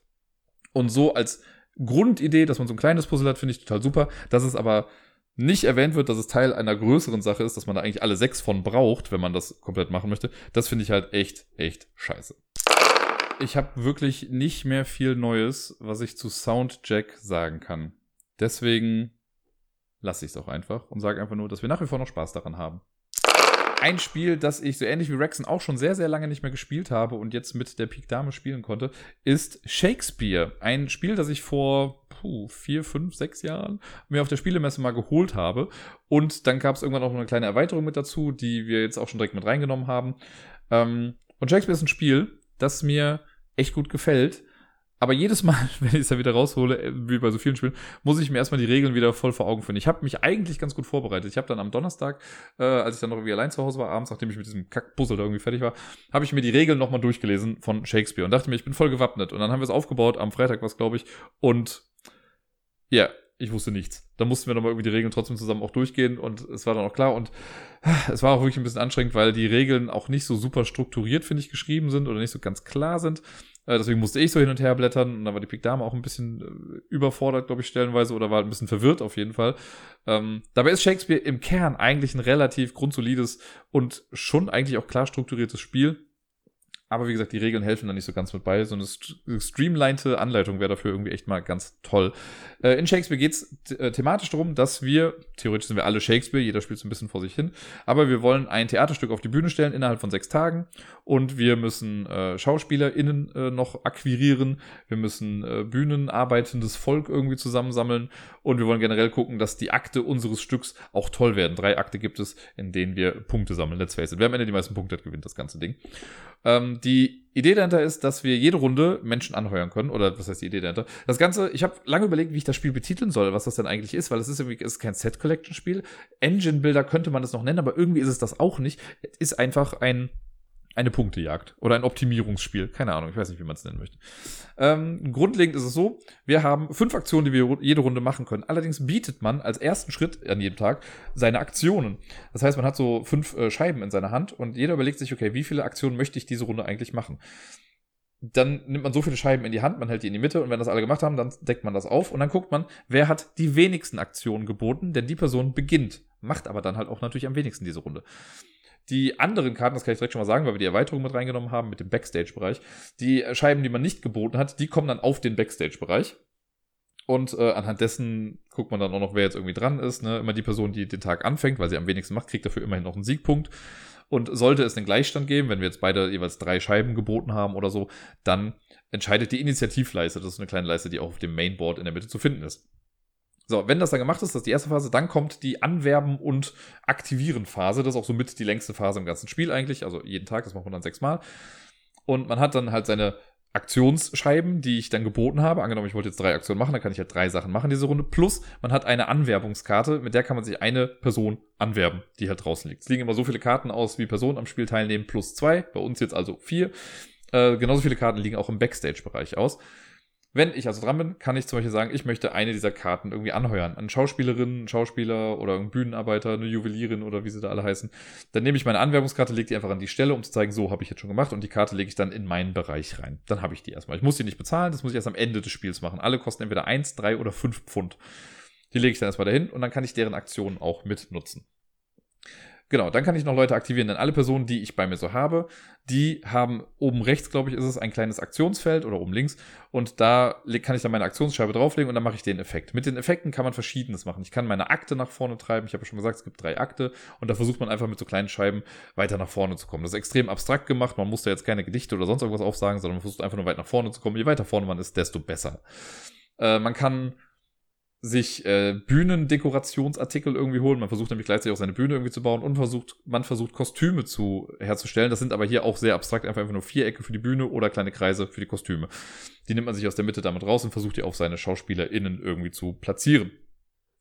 Ähm, das macht man immer abwechselnd. Also nur weil ich jetzt äh, anfange, heißt das nicht, dass ich alle meine drei Aktionen als erstes mache, sondern wir machen das nacheinander, weil man sich eben auch Sachen wegnehmen kann und die Reihenfolge der Aktionen schon irgendwie wichtig ist wenn man das alles gemacht hat, wenn ich jetzt irgendwie alle meine Aktionen gemacht habe, meine Scheiben gemacht habe, dann habe ich ja in der Regel noch Karten äh, oder noch äh, Scheiben auf diesem Backstage-Deck drauf sind, äh, draufstehen.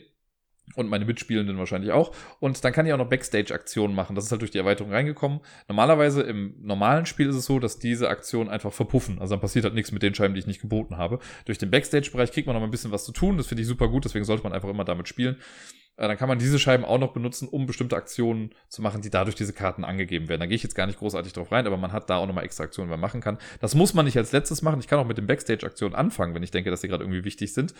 Ähm, das ist halt so ein bisschen die Balance, die man da treffen muss. Ne? Will ich jetzt erst irgendwas aktivieren? Möchte ich erst jemanden anheuern? Möchte ich Backstage-Sachen machen? Und so weiter und so fort. Insgesamt versucht man aber halt natürlich in diesen drei Akten nach vorne zu kommen. Man versucht die Kostüme irgendwie fertig zu bekommen, man versucht die Bühne zu bauen und man versucht Geld zu bekommen. Das sind somit die wichtigsten Sachen eigentlich, die man machen muss. Wenn das dann alles durch ist, Dann, also ich gehe jetzt auch gar nicht großartig ins Detail, wie man die Bühne baut und so, da gibt es so Symmetrieregeln und äh, Pyramidenregeln und was weiß ich nicht alles. Ähm, wenn man das einmal gesehen hat, easy peasy. Wenn diese Phase rum ist, wenn keiner mehr irgendwas aktivieren kann, dann geht's in die Stimmungsphase. Stimmung, yay. Man hat so einen kleinen Stimmungstrack auf seinem Playerboard, was man hat, wo man halt alles irgendwie sammelt. Und dann guckt man, wie ist die Stimmung gerade und man kriegt dann eventuell einen Bonus oder einen Malus, äh, je nachdem, wo meine Stimmung ist. Wenn die Stimmung am Arsch ist, muss ich, verliere ich halt vielleicht einen Siegpunkt. Wenn die Stimmung super gut ist, gewinne ich halt vielleicht einen Siegpunkt. Oder ich krieg einen Pfund oder ich krieg, in meinem Akt geht's irgendwie ein bisschen besser. Das sieht man dann. Und am Ende jeder Runde wird die Stimmung aber wieder resettet. Und ich meine, wenn mich nicht alles täuscht, habe ich das mein Leben lang bisher falsch gespielt, weil wir die Stimmung einfach immer da gelassen haben, wo sie eigentlich dann war. Aber sie wird immer wieder zurückgesetzt, auf jeden Fall auf den Standard äh, Nupsi. Nachdem das gemacht hat, dann gibt es quasi Phase 4, die aber nur stattfindet an Tag 4 und Tag 6. Das ist die Kostümprobe. Deswegen komme ich da gleich nochmal kurz zu. Dann gibt es 5, das ist Aufräumen. Dann nimmt man einfach seine Anwerbungskarte wieder zurück. Man räumt ähm, die Schauspieler und Schauspielerinnen und die äh, Bühnenarbeitenden, die macht man dann zur Seite und legt neue vier aus. Beim Backstage-Bereich genau das gleiche. Also man bereitet quasi die nächste Runde vor. Und dann ist der sechste Schritt, der letzte, immer die Pause. Und das ist relativ interessant oder auch etwas, was ich aus also in diesem Spielegenre noch nicht so sehr gut kenne oder noch nicht anders gesehen habe.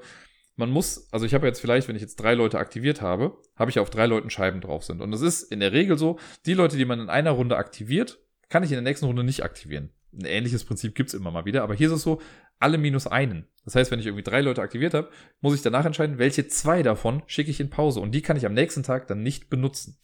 Heißt auch, je mehr Leute ich in einer Runde benutze, desto mehr Leute kann ich die Runde danach nicht benutzen. Wenn ich das komplett umgehen will, benutze ich einfach jede Runde immer nur eine Person, weil 1 minus 1 ist 0, das heißt, ich muss niemanden in Pause schicken. Aber manchmal möchte man ja viel machen und dann ist das so ein schönes, also eine schöne Asymmetrie entsteht dann da, weil ich habe es, glaube ich, einmal gemacht, dass ich halt alle fünf Aktionen gemacht habe. Dadurch hatte ich aber dann in der Runde danach sowieso nur noch zwei Leute frei oder drei und äh, konnte dann einfach wieder weniger bieten. Das ist schon sehr, sehr nett gemacht und sehr cool, wie ich finde. Äh, und man muss halt schon so ein bisschen vorausschauend planen. Okay, wenn ich jetzt den in Pause schicke, kann ich nächste Runde nicht dieses Goldplättchen daneben und so. Weil man sieht auch schon, wie die nächste Runde aufgebaut ist. Das ist halt wichtig auch. Ähm, weil es wäre ja doof, wenn ich das entscheide und dann werden erst Sachen aufgedeckt und ich sehe dann ja gut, dass ich mir vorgenommen habe, kann ich jetzt gar nicht machen, weil die Sachen dafür gar nicht draußen sind. Das heißt, man sieht schon einfach, wie ist das Setup für den nächsten Tag? Okay, was möchte ich jetzt mit meinen Leuten hier irgendwie machen? Was macht man dann? Macht dann Tage 1, 2, 3 und 4 erstmal normal durch und wie gesagt, am vierten und am sechsten Tag gibt es die Kostümprobe. Am sechsten Tag, das ist ja der letzte Tag in diesem Spiel, dann endet das Spiel auch nach der Kostümprobe. Und die Kostümprobe heißt einfach, wenn ich, äh, ich muss zum einen gucken, welche meiner Schauspieler haben ein vollständiges Kostüm. Kostüme bestehen in der Regel immer aus drei farbigen Kreisen, die man da so findet, die man sammeln kann, halt durch Bühnenarbeitende.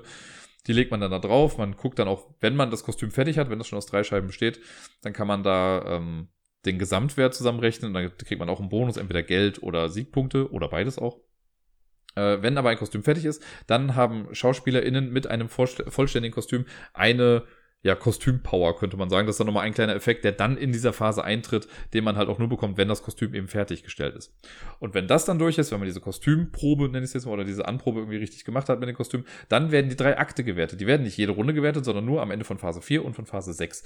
Und diese Akte, das sind halt diese drei Leisten in Rot, Gelb und Blau. Ich glaube auch in der Reihenfolge. Und da geht man einfach Akt für Akt durch, guckt, wer steht wo mit seiner Scheibe. In Akt 1 ist es so, wer da, also je weiter vorne man ist, desto mehr Geld bekommt man. Es gibt so einen, also immer auf allen dreien ist das gleiche, wenn man auf den ersten zwei oder drei Feldern noch ist, dann verliert man einen Siegpunkt, wenn man da nicht weit genug nach vorne gekommen ist, weil der Akt halt einfach scheiße ist. Wenn man weiter nach vorne kommt, gibt's halt auf Akt 1 entweder irgendwann ein Pfund oder drei Pfund oder fünf Pfund, wenn man ganz vorne ist. Auf dem zweiten ist es so, die Person, die am weitesten vorne ist, bekommt zwei Siegpunkte. Die Person, die am zweiten, also an zweiter Stelle ist, bekommt nur einen Siegpunkt. Sollten zwei Scheiben auf dem gleichen Feld sein, gewinnt die Person, die weiter unten ist, weil sie zuerst auf diesem Feld war. Und im dritten Akt, der blaue dann, da gibt's auch irgendwas. Da gibt's glaube ich, einfach Siegpunkte. Also wenn du ein bestimmtes Feld erreicht hast, ab da kriegst du einen Siegpunkt. Wenn du dann noch ein bisschen weiter kommst, kriegst du halt zwei Siegpunkte. So, die geht man einfach der Reihe nach durch. Das geht super flott. Man verteilt sich dann die Siegpunkte und dann geht's in den nächsten Tag über. Wenn man dann am sechsten Tag das Ganze gemacht hat, dann endet ja das Spiel und dann gibt es noch zwei Sachen, die gemacht werden. Zum einen gibt es die Möglichkeit, im Laufe des Spiels geheime Aufträge zu bekommen durch die Queen. Das ist nämlich eine Person, die man aktivieren kann. Die kann man auch in Pause schicken, wenn man gesagt hat, Queen, hol mal ein bisschen Luft, du hast genug getan. Von der kann man zwei Sachen bekommen. Entweder vier Pfund, was wichtig ist, Geld ist schon ganz cool, oder aber einen geheimen Auftrag. Dann zieht man drei geheime Auftragskarten, behält eine davon und durch diese geheimen Aufträge kriegt man nochmal Siegpunkte am Ende, wenn man sie dann eben erfüllen kann. Und das wird am Ende gemacht. Man deckt alle seine geheimen Aufträge, die man äh, hat, dann auf und kriegt die Punkte nochmal dann draufgerechnet. Und was noch gemacht ist, äh, noch gemacht wird, ist, man muss seine Menschen, die man in seinem Theater jetzt hat, halt bezahlen. Es gibt so ein paar, die aufgedruckt sind auf dem Playerboard, die muss man nicht bezahlen, aber alle, die man angeheuert hat, kosten entweder einen, drei oder fünf Pfund. Und am einfachsten ist um das nachzuhalten, weil man die auch nur einmal bezahlen muss. Wenn ich Geld bekomme im Laufe des Spiels, lege ich das Geld einfach schon vielleicht auf die Leute, die ich habe. So hat man einen super Überblick darüber, welches, also welche Person jetzt noch bezahlt werden muss und welche nicht. Wenn ich eine Person nicht entlohnen kann, verliere ich für jede Person, die ich nicht richtig entlohnen kann, zwei Siegpunkte. Wenn das alles durch ist, dann guckt man, wer die meisten Siegpunkte hat und die Person hat dann Shakespeare gewonnen. Sollte es ein Unentschieden geben, gewinnt die Person, die dann, glaube ich, noch das meiste Geld hat irgendwie. Und äh, ja, das ist soweit alles. Ich mag das ja total, aber ich habe jetzt auch dieses Mal wieder gemerkt, und äh, das hat mir sehr leid getan bei der Pick Dame, dass das halt am Anfang auch ja schon irgendwie viel ist und durch die Regelstruktur auch nicht so einfach zu erklären ist weil da ja doch relativ viel passiert. Ist zum einen ist es ein Auktionsspiel, weil man ja irgendwie die Sachen bietet. Dann ist es ein Worker-Placement-Spiel, könnte man sagen, weil ich ja meine Leute aktiviere. Es ist aber auch ein Drafting-Spiel, weil ich aus der Mitte irgendwie eine Karte noch rausnehme. Dann ist es ein Engine-Builder, weil ich möchte ja gucken, dass mein Theater irgendwie fertig wird und dass ich immer mehr machen kann in meinem Zug und dass ich die Akte nach vorne bringen kann.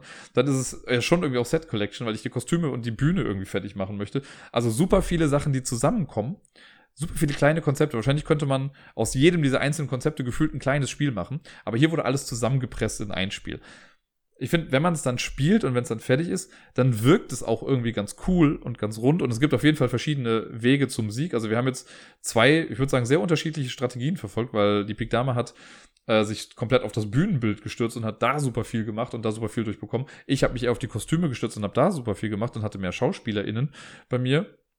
Und wir waren echt nah beieinander. Mein Vorteil war, glaube ich, einfach nur, dass ich am Ende noch, ähm, ich hatte dann noch so einen geheimen Auftrag, der mir noch irgendwie Punkte gegeben hat. Ich habe dann mit zwei Punkten Vorsprung gewonnen. Also man kriegt eh nicht Unmengen an Siegpunkten in diesem Spiel, aber zwei Punkte ist auf jeden Fall was, was man noch irgendwie auch ausgleichen kann. Also hätte ich eine Person nicht bezahlen können, wären wir punktgleich gewesen und da hatte die Pik Dame dann mehr Geld äh, und dann hätte sie das Ganze dann äh, für sich entscheiden können wie gesagt, es ist toll. Ich finde es von der Grafik her super. Ich mag die Karten total gerne. Äh, auch mit der Backstage-Erweiterung, da kommen noch ein paar nette Effekte mit rein, die man zugegebenermaßen auch erst noch mal alle irgendwie verstehen muss. Das, das, dieses Regelblatt, was man nur bekommen hat für die Erweiterung, ist leider echt nicht so super. Ähm, zumal, und das war auch ein bisschen doof, weil ich habe das, das Hauptspiel habe ich bekommen und da ist Anleitung in Deutsch und in Englisch drin gewesen. In der Erweiterung stehen die Regeln auf Französisch und Englisch drauf. What? War halt ein bisschen seltsam, warum das jetzt nicht irgendwie auf Englisch und auf Deutsch auch irgendwie ging. Ist jetzt auch nicht so tragisch. Ich bin ja der englischen Sprache mächtig, aber hier und da war es irgendwie ein bisschen seltsam geschrieben. Ich glaube auch in der Regel sind hier und da mal ein paar Fehler gewesen. Aber wenn man es dann mal gemacht hat, ich glaube, wenn wir es jetzt nochmal spielen würden, würde es auch viel schneller auf jeden Fall gehen und äh, man wüsste ja vielleicht eher, worauf man sich einlässt in der ganzen Sache ich denke immer, es ist ein tolles Spiel und man sollte es mal ausprobiert haben, aber es ist auch kein Must-Have. Also da bin ich jetzt auch so, wenn das Spiel jetzt nicht in meiner Collection wäre, würde ich sagen, okay, ich vermisse es jetzt auch nicht. Ich habe es jetzt auch certainly wahrscheinlich für zwei Jahre oder so nicht gespielt und es auch nicht so vermisst, aber es steht halt immer da und ich finde, es ist halt dann insgesamt auch einfach ein schönes Spiel. Und wenn man einmal irgendwie die Regeln dann erklärt hat, dann funktioniert der Rest auch ganz gut. Ich glaube, es gewinnt auch noch mal ein bisschen, wenn man es mit mehr Leuten spielt, einfach weil diese Beat- und Auktionsphase am Anfang da noch mal ein bisschen interessanter ist. Äh, aber zu zweit ist es auch schon spannend, weil man ja nie genau weiß, was jetzt die andere Person eigentlich gerade an Aktionen so bietet. Nach ein wenig Pause haben die Pik Dame und ich auch endlich nochmal zwei Runden Fugitive gespielt. Zwei Runden, weil Fugitive ein Spiel ist, von dem man selten nur eine Runde spielt, weil es ja ein asymmetrisches Spiel ist und man gerne einmal mit jeder Rolle spielen möchte. Für die, die es nicht kennen, ganz kurz nur. Fugitive ist ein reines Kartenspiel, bei dem es darum geht, dass eine Person wegläuft, Fugitive ist quasi, und die andere Person läuft hinterher. Und das Ganze ist sehr cool gemacht, weil halt die beiden Rollen einfach verschiedene Sachen machen. Wenn man Fugitive ist, also die Person ist, die wegläuft, dann äh, spielt man quasi Karten aus, verdeckt und versucht damit von 0 bis zur 42 zu kommen. Und man darf, ähm, man hat zu Beginn die Karten 1, 2 und 3 auf der Hand und man zieht noch ein paar Karten dann verdeckt. Das weiß aber dann die verfolgende Person nicht. Und die Karten sehe ich dann und ich darf, in meinem ersten Zug darf ich zwei Karten verdeckt ausspielen, ab dann immer nur noch eine Karte. Also ich ziehe eine Karte und spiele eine Karte verdeckt. Und die Karten, die ich spiele, dürfen aber immer nur bis zu drei Schritte weitergehen. Also wenn ich jetzt bei der 0 anfange, kann ich am Anfang die 1, 2 oder 3 spielen. Und wenn ich dann zum Beispiel die 5 habe, kann ich sagen, gut, ich spiele die 3 und die 5, ich kann auch die 2 und die 5 spielen, ich dürfte aber nicht die 1 und die 5 spielen, weil das vier Schritte sind. Es sei denn, ich sprinte. Sprinten kann man, indem man noch zusätzlich Karten mit dazulegt und Karten, also alle ungeraden Zahlen haben einen Fußabdruck drauf äh, auf der Vorderseite und alle geraden Zahlen haben zwei drauf. Und für jeden Sprintfuß, den ich noch verdeckt mit ablege, kann ich ein Feld quasi weitergehen oder eine Zahl noch weitergehen. Und so kommt man halt so nach und nach bis zur 42. Als ratende Person versuche ich einfach deduktionsmäßig rauszufinden, welche Karten da liegen. Ich gewinne, wenn alle Karten in der Mitte aufgedeckt sind. Das ist äh, thematisch ein bisschen komisch natürlich, weil ich kann theoretisch auch die letzte Karte, die, die gerade liegt, da wo die weglaufende Person gerade ist, die könnte ich aufdecken und dann weiß ich ja theoretisch, wo die Person gerade ist, aber man muss auch alles davor noch aufdecken, wo die Person dann war. Und äh, ja, wenn die, die flüchtende Person die 42 erreicht hat, dann ist vorbei. Äh, beziehungsweise ist es nicht, also es ist vorbei, wenn die höchste aufgedeckte Karte größer als die 29 ist, weil wenn dem nicht so ist, dann kann die, äh, die verfolgende Person kann dann noch eine Manhunt starten und das heißt, dass man einfach nach und nach nochmal Zahlen sagt und immer wenn man eine Zahl trifft, wird sie auch aufgedeckt.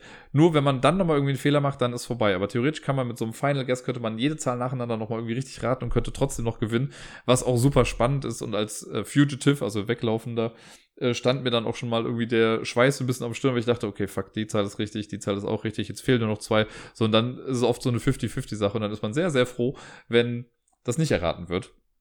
Ja, Fugitive, äh, ich habe es schon häufig hier erwähnt. Es gehört auf jeden Fall mit zu dem, ist etwas, was ich schon lange nicht mehr gesagt habe, glaube ich, aber es ist mit eins der besten Zwei-Personen-Spiele aller Zeiten. Und jeder sollte Fugitive haben. Es ist wirklich ein Traum. Ich habe noch immer nicht mit den, diesen Eventkarten irgendwie mal richtig gespielt, aber ich denke mir auch immer, das Spiel an sich ist halt auch so einfach schon perfekt, wie es ist. Ich brauche da eigentlich nicht noch diese Eventkarten. Ich finde auch bei Fugitive beide Rollen gleichermaßen spannend. Also sowohl das Weglaufen finde ich cool, weil das halt so dieser Nervenkitzel ist, man fühlt sich aber einfach richtig smart, wenn man es schafft, mehrere Karten gleichzeitig zum Beispiel zu erraten. Weil man sich dann denkt, okay, ich behalte das noch zurück so, ich weiß schon lange, was das für zwei Karten sind, aber ich versuche noch eine rauszubekommen, um vielleicht drei Karten gleichzeitig zu lösen. Gut, ist natürlich auch gleichzeitig sehr niederschmetternd, wenn man dann falsch liegt. Eventuell ist das auch schon mal vorgekommen. Aber äh, alles in allem, ja, sehr unterschiedliche Rollen, wirklich ein sehr, sehr asymmetrisches Spiel, aber ein sehr tolles Spiel, was ich jedem wärmstens ans Herz legen kann in den letzten zwei oder drei Wochen habe ich ja schon mal wieder über The Search for Planet X gesprochen und heute fasse ich mich ein bisschen kürzer. Wir haben es auch wieder gespielt, einmal, heute sogar am Sonntag. Und wir haben es dieses Mal aber zum ersten Mal für mich auch in der Expertenvariante gespielt. Bisher ist ja so, auf der Standardvariante ähm, hat man zwölf Sektoren, in denen diese ganzen Sachen sein können, die man dann da eben sucht und da muss man eben Planet X dann auch finden.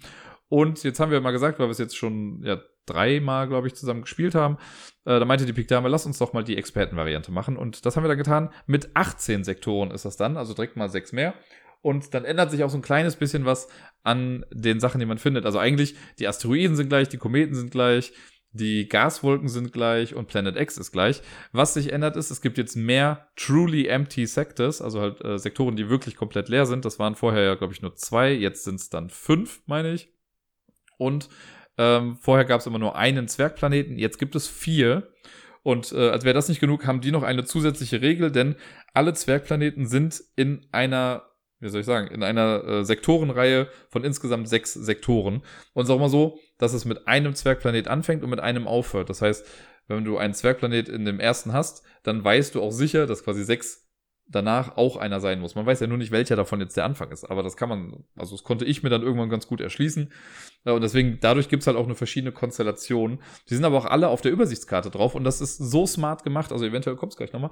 Aber der Sichtschirm hier, den man ja hat, eigentlich, streng genommen braucht man diesen Sichtschirm, finde ich, gar nicht so sehr, weil Natürlich ist das so, okay, ich will nicht sehen, was jetzt die anderen irgendwie schreiben und man braucht es vielleicht ein bisschen, um zu verdecken, welche Scheiben man jetzt irgendwie rausnimmt, aber jo, geht vielleicht auch so irgendwie, hätte man auch anders lösen können. Aber hier, das haben sie echt clever gemacht, denn auf diesem Sichtschirm hat man halt eben nochmal so eine Übersicht über die Regeln und über diese ganzen Logikregeln auch, die im Spiel vorkommen. Und in der Mitte ist eben die Regel zu den äh, Zwergplaneten zu finden. So, wenn ich jetzt aber auf der Expertenvariante spiele, dann habe ich auf einmal mehr Zwergplaneten und es gibt mehr, was ich dazu wissen sollte. Und deswegen gibt es für jeden Spielerschirm nochmal eine Karte, wo nur die Regel mit den Zwergplaneten anders ist. Und die kann man genau an dieser Stelle in den Sichtschirm reinstecken. So dass es quasi einfach so aussieht, als wäre es schon immer da gewesen. Das ist richtig smart gemacht, einfach gut mitgedacht, ohne jetzt irgendwie den Sichtschirm voll zu packen, sondern man überdeckt einfach diese Regeln und hat das dann direkt vor sich liegen. Und das haben die echt clever gelöst. Das Spiel an sich bleibt dann das gleiche, ne? man macht die gleichen Aktionen wie vorher. Man kann halt jetzt nur einen größeren Survey machen, weil man jetzt auf einmal neun Sektoren gleichzeitig quasi sieht. Und ich kann, äh, das ist ja bisher so gewesen, wenn ich ein, zwei oder drei Sektoren nur in einem Survey abfrage, muss ich dafür vier Schritte nach vorne gehen, mache ich drei, vier oder fünf.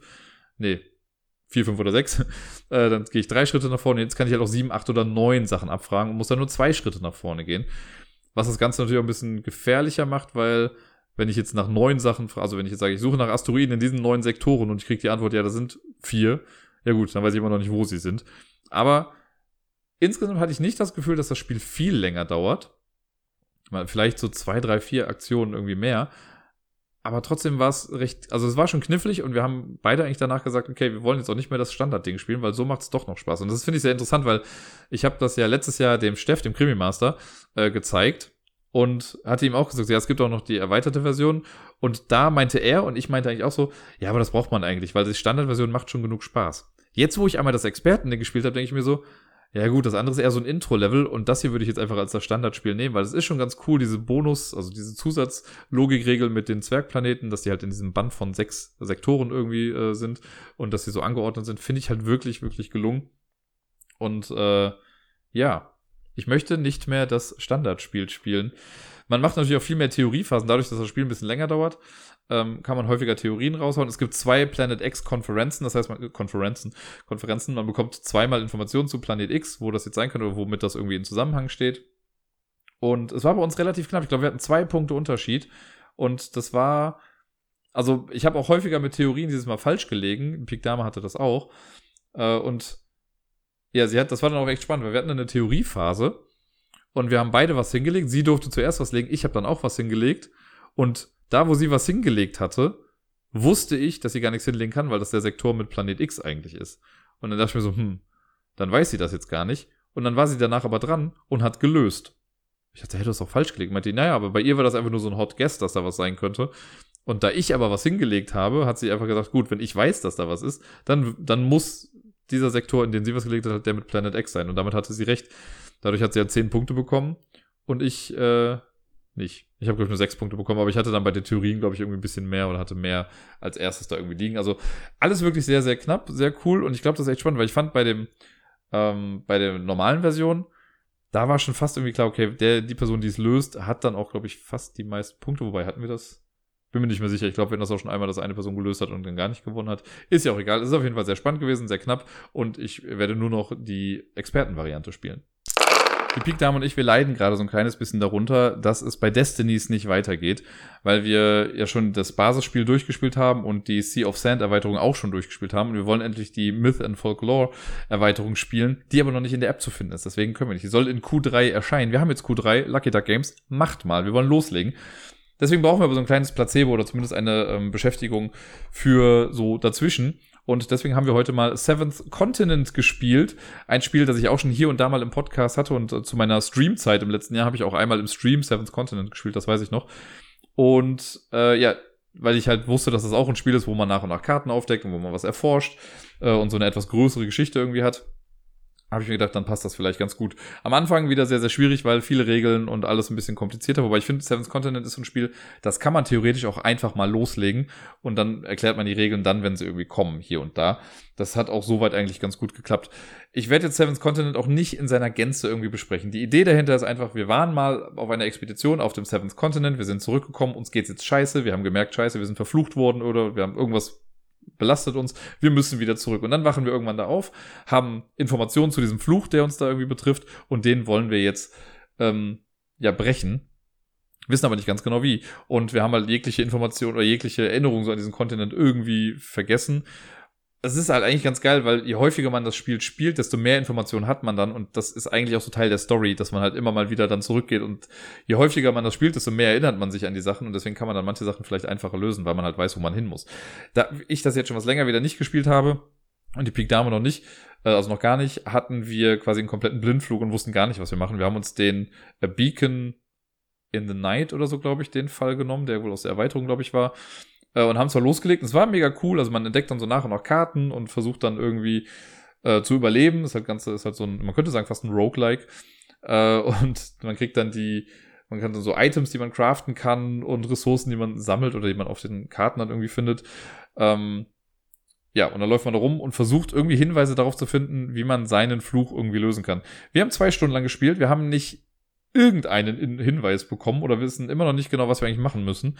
Hatten aber schon, also ich hatte zumindest Spaß. Ich denke mal, für die Big Dame war es jetzt auch in Ordnung. Ähm, wenn wir jetzt nochmal anfangen würden, dann hätten wir auf jeden Fall eine etwas größere oder gröbere Marschrichtung vielleicht oder vielleicht eine Idee, was wir eher machen sollten. Aber wirklich Wie man diesen Fluch genau löst, keine Ahnung.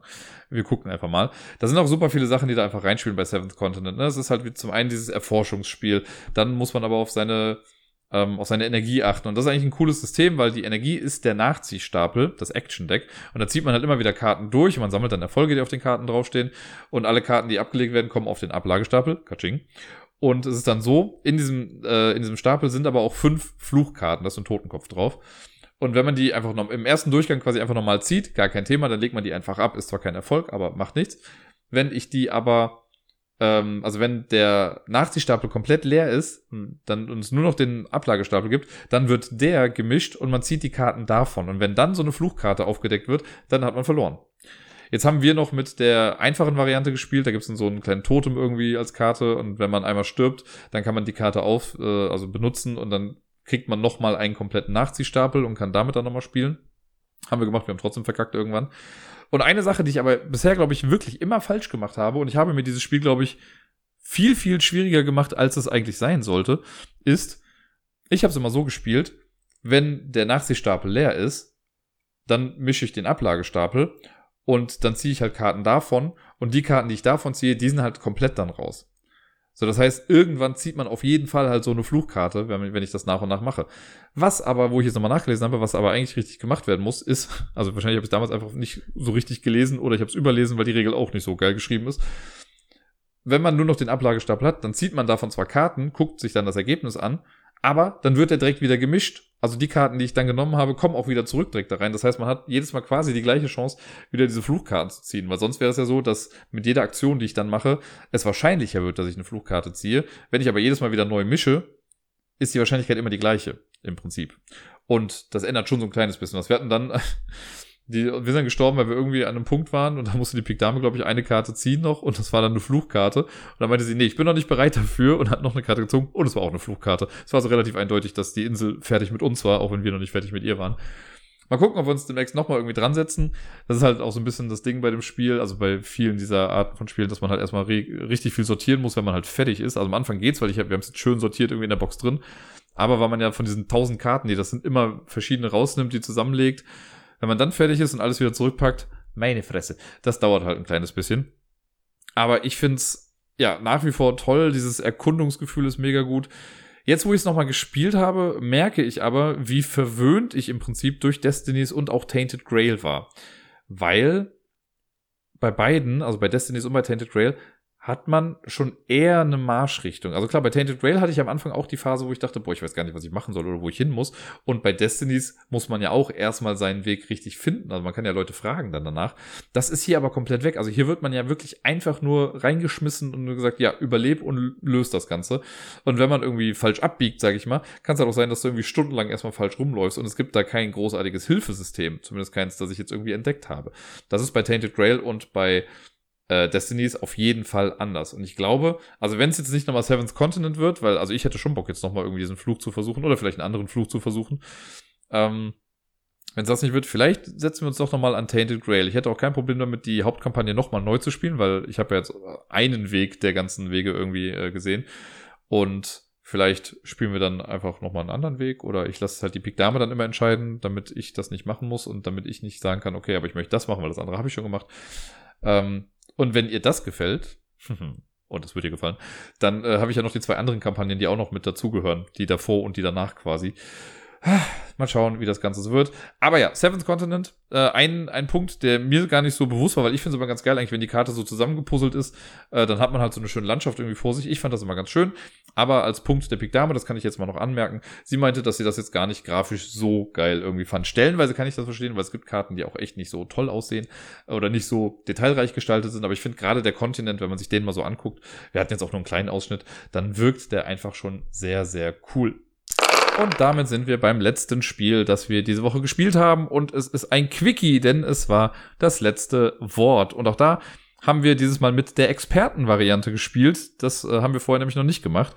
Das perfekte Wort habe ich ja vor zwei Wochen, glaube ich, schon mal im Podcast gehabt. Das ist dieses schnelle Wortspiel von äh, Moses Verlag, glaube ich, war es, wo man einen kleinen Zettel vor sich hat.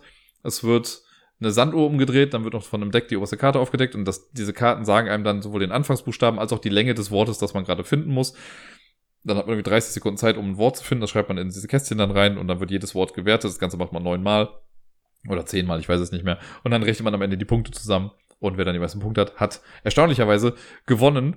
So weit, so einfach dieses Mal. Ich glaube, ich habe es beim letzten Mal kurz angerissen, aber in der ähm, erfahrenen Variante, quasi mit der Expertenvariante, da ist es so, dass in manchen Kästchen Pfeile abgedruckt sind.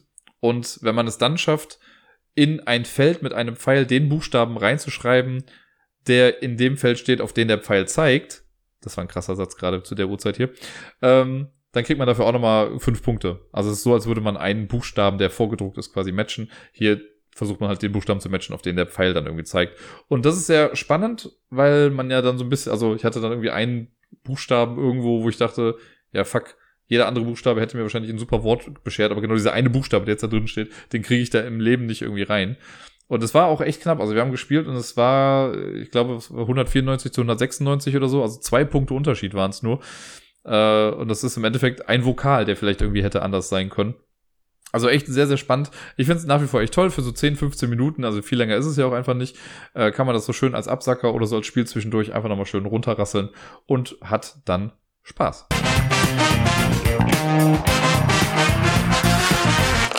Die Top 10 Liste des heutigen Tages, der heutigen Episode, ist quasi auf den Mist der Pikdame gewachsen und ihrer besten Freundin, mit denen ich ja vor zwei Wochen quasi oder vor anderthalb Wochen äh, einen Spieleabend gemacht habe, denn ich meine, ich weiß nicht mehr, wer es war leider, äh, aber eine von beiden hat es, glaube ich, so nebenbei mal irgendwie gesagt und ich dachte so, ha, ist eigentlich voll die gute Idee. Äh, und zwar die äh, Top 10 Spiele mit Sichtschirm oder Sichtschutz weil wir irgendwie an dem Abend halt alleine schon irgendwie drei Spiele gespielt haben, wo das irgendwie vorkam. Und dann dachte ich mir so, ha, das ist eigentlich voll die gute Idee. Und habe dann mal so ein bisschen überlegt, welche Spiele haben das denn so und habe da jetzt auch zehn Spiele gefunden, auf die das zutrifft. Dafür muss ich jetzt aber als Disclaimer noch davor sagen, als Sichtschutz habe ich jetzt auch wirklich nur diese, ich sag mal, Trennwände ähm, gezählt, die man halt so vor sich oder zwischen zwei Personen irgendwie stellt.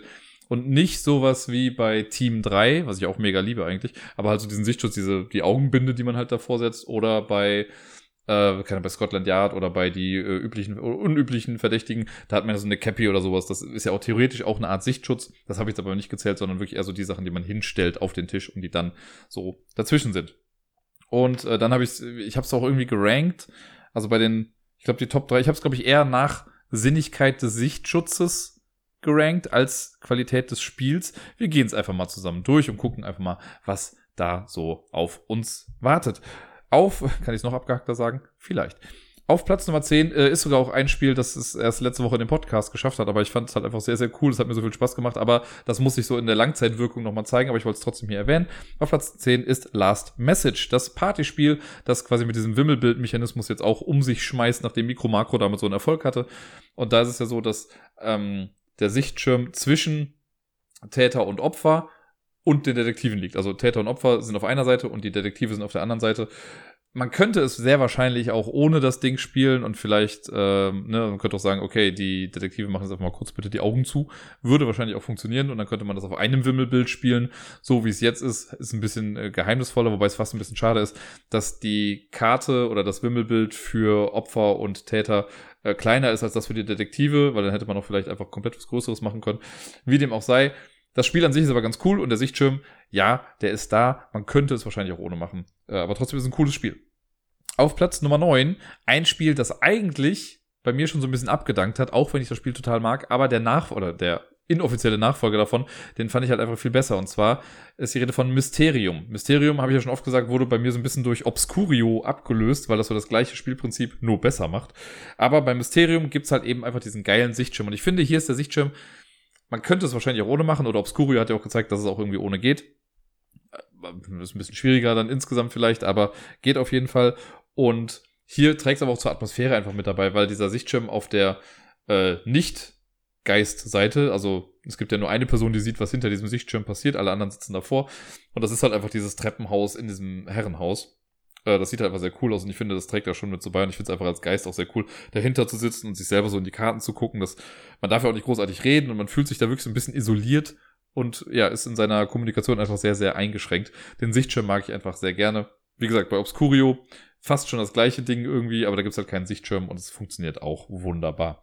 Auf Platz Nummer 8, das äh, Spiel oder eins der Spiele mit den längsten Titeln, die ich kenne.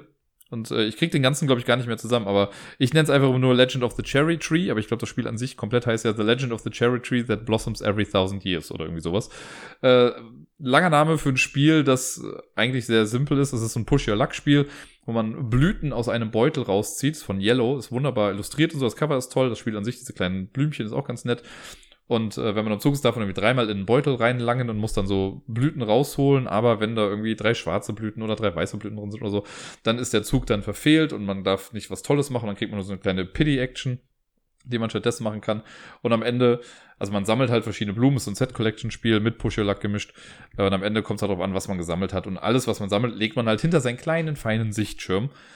Ähm, man könnte die Sachen wahrscheinlich einfach irgendwie in der Hand behalten oder sich irgendwie anders zurechtlegen. Man braucht nicht über diesen Sichtschirm. Aber ich finde den Sichtschirm sehr süß, der ist schön gestaltet. Theoretisch steht auch hinten drauf, wofür es Punkte gibt, aber das ist so einer dieser Sichtschirme, die so ein bisschen nach hinten geneigt sind. Deswegen muss man so, weil das eben auch so kleine Sachen sind, muss man sich so ein bisschen zurücklehnen oder so nach unten gucken, um genau zu sehen, was da eigentlich nochmal drauf war.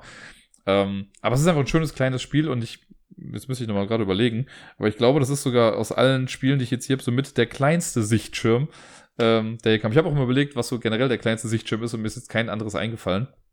Und ich glaube, deswegen ist Cherry Tree mit auf dieser Liste dann auch gelandet. Auf Platz Nummer 7 ein ja auch Kommunikationsspiel, Partyspiel, wie man es nennen möchte, auf das ich mich vor zwei Jahren auf der Spielemesse noch voll gefreut habe, wo ich zum einzigen Mal äh, quasi meinen mein Pressebonus hab geltend machen lassen und früher auf die Messe gegangen bin, einfach nur um mir dann einen Tisch dazu reservieren. Das war nämlich bei Hoch and Friends und die haben First Contact ja dieses Mal dann auf Deutsch rausgebracht. Und First Contact ist ein tolles Spiel, wie ich finde. Die Story dahinter ist ja, auch echt toll. Und zwar kommen Aliens quasi auf die Erde. Wie oft habe ich jetzt quasi gesagt? Zu oft wahrscheinlich. Äh, aber Aliens kommen auf die Erde und die Menschen, damals im alten Ägypten, versuchen denen dann irgendwie zu helfen. Also es ist gar nicht kriegerisch oder so, sondern man versucht einfach eine gemeinsame Kommunikationsgrundlage zu schaffen. Und das funktioniert so, dass die Aliens, also alle Alien-Spielenden, es können nämlich mehrere sein, sitzen hinter einem Sichtschirm und versuchen äh, ihre Sprache irgendwie, also die sprechen alle die gleiche Sprache, versuchen, also brauchen bestimmte Sachen und die ähm, haben aber die gleiche sprachliche Grundlage quasi und die Menschen spielen aber alle für sich. Und jeder Mensch hat, glaube ich, seinen eigenen Sichtschirm, aber die Aliens halt ihren eigenen. Das finde ich halt ein bisschen komisch, weil ich fände es eigentlich cooler oder hätte es irgendwie ganz nett gefunden, wenn das nicht so ist, weil es ist ein, ein weirder Mix fast schon, weil die Aliens an sich kooperativ spielen, welche Hinweise sie den, den Menschen dann geben, aber dann trotzdem individuell nur gewinnen, weil am Ende gewinnt der beste Mensch und das beste Alien. Aber trotzdem ist es ganz cool, weil man, ja, man entwickelt halt im Laufe der Zeit so eine Art Sprachverständnis dann irgendwie dafür. Ähm, das funktioniert auch zu zweit ganz gut. Da ist es halt komplett kooperativ. Das habe ich mit dem Bayer mal irgendwann ausprobiert. Das hat auch Spaß gemacht. Aber ich mag so Spiele halt ganz gerne, wo man irgendwie quasi in Anführungszeichen eine neue Sprache entwickelt oder versucht rauszufinden, was eine Person mir jetzt eigentlich sagen wollte. Und hier gibt's halt eben diese ganzen Sichtschirme, die dazwischen liegen. Und das, äh, ja, toll. Sehr, sehr toll auf jeden Fall. Auf Platz Nummer 6 ist äh, The Search for Planet X. Ich habe es ja eben schon mal erwähnt, ich muss ja gar nicht viel zu sagen. Ich habe eben nochmal die Sinnigkeit dieses Sichtschirms äh, erwähnt, weil ich glaube, eigentlich so gesehen braucht man ihn vielleicht nicht, aber gerade durch diese Sache mit, ich kann die Karte noch da reinklemmen und habe dann die Expertenvariante da, ist schon ganz cool. Ansonsten ist es aber einfach so ein standardmäßiger Sichtschirm. Äh, und das, was jetzt da drauf steht, das steht auch eigentlich auf dem Sheet, was man vorne, vorne nochmal irgendwie drauf hat, also was man vor sich liegen hat.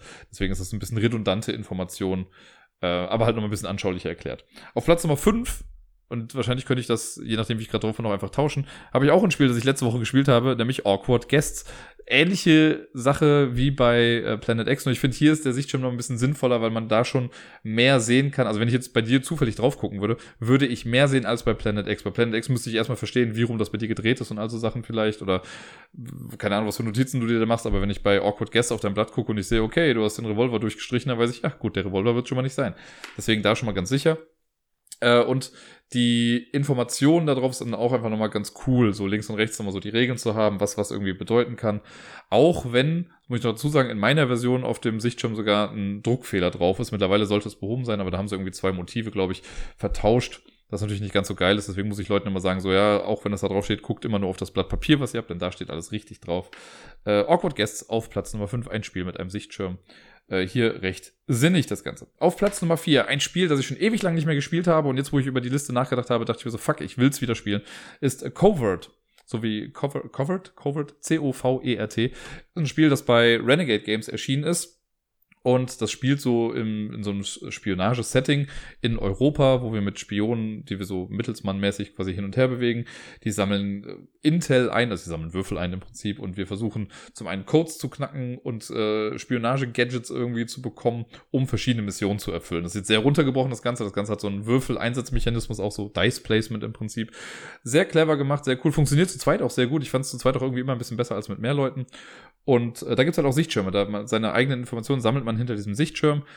Und das ist äh, auch ganz cool, weil halt nochmal so ein paar Informationen auch irgendwie draufstehen, weil es gibt so ein paar ähm, Symbole, die nicht so ganz eindeutig sind stellenweise. Und die sind aber auch alle nochmal erklärt da hinten drauf. Und deswegen ist es halt ganz cool, den zu haben. Außerdem ist es immer auch gut, diese Sachen, die man da bekommt, wirklich zu verstecken, weil es sind eine ganze Menge Sachen, die man hinter dem Sichtschirm dann irgendwie auch platziert. Und deswegen ist es ganz cool, die äh, verstecken zu können.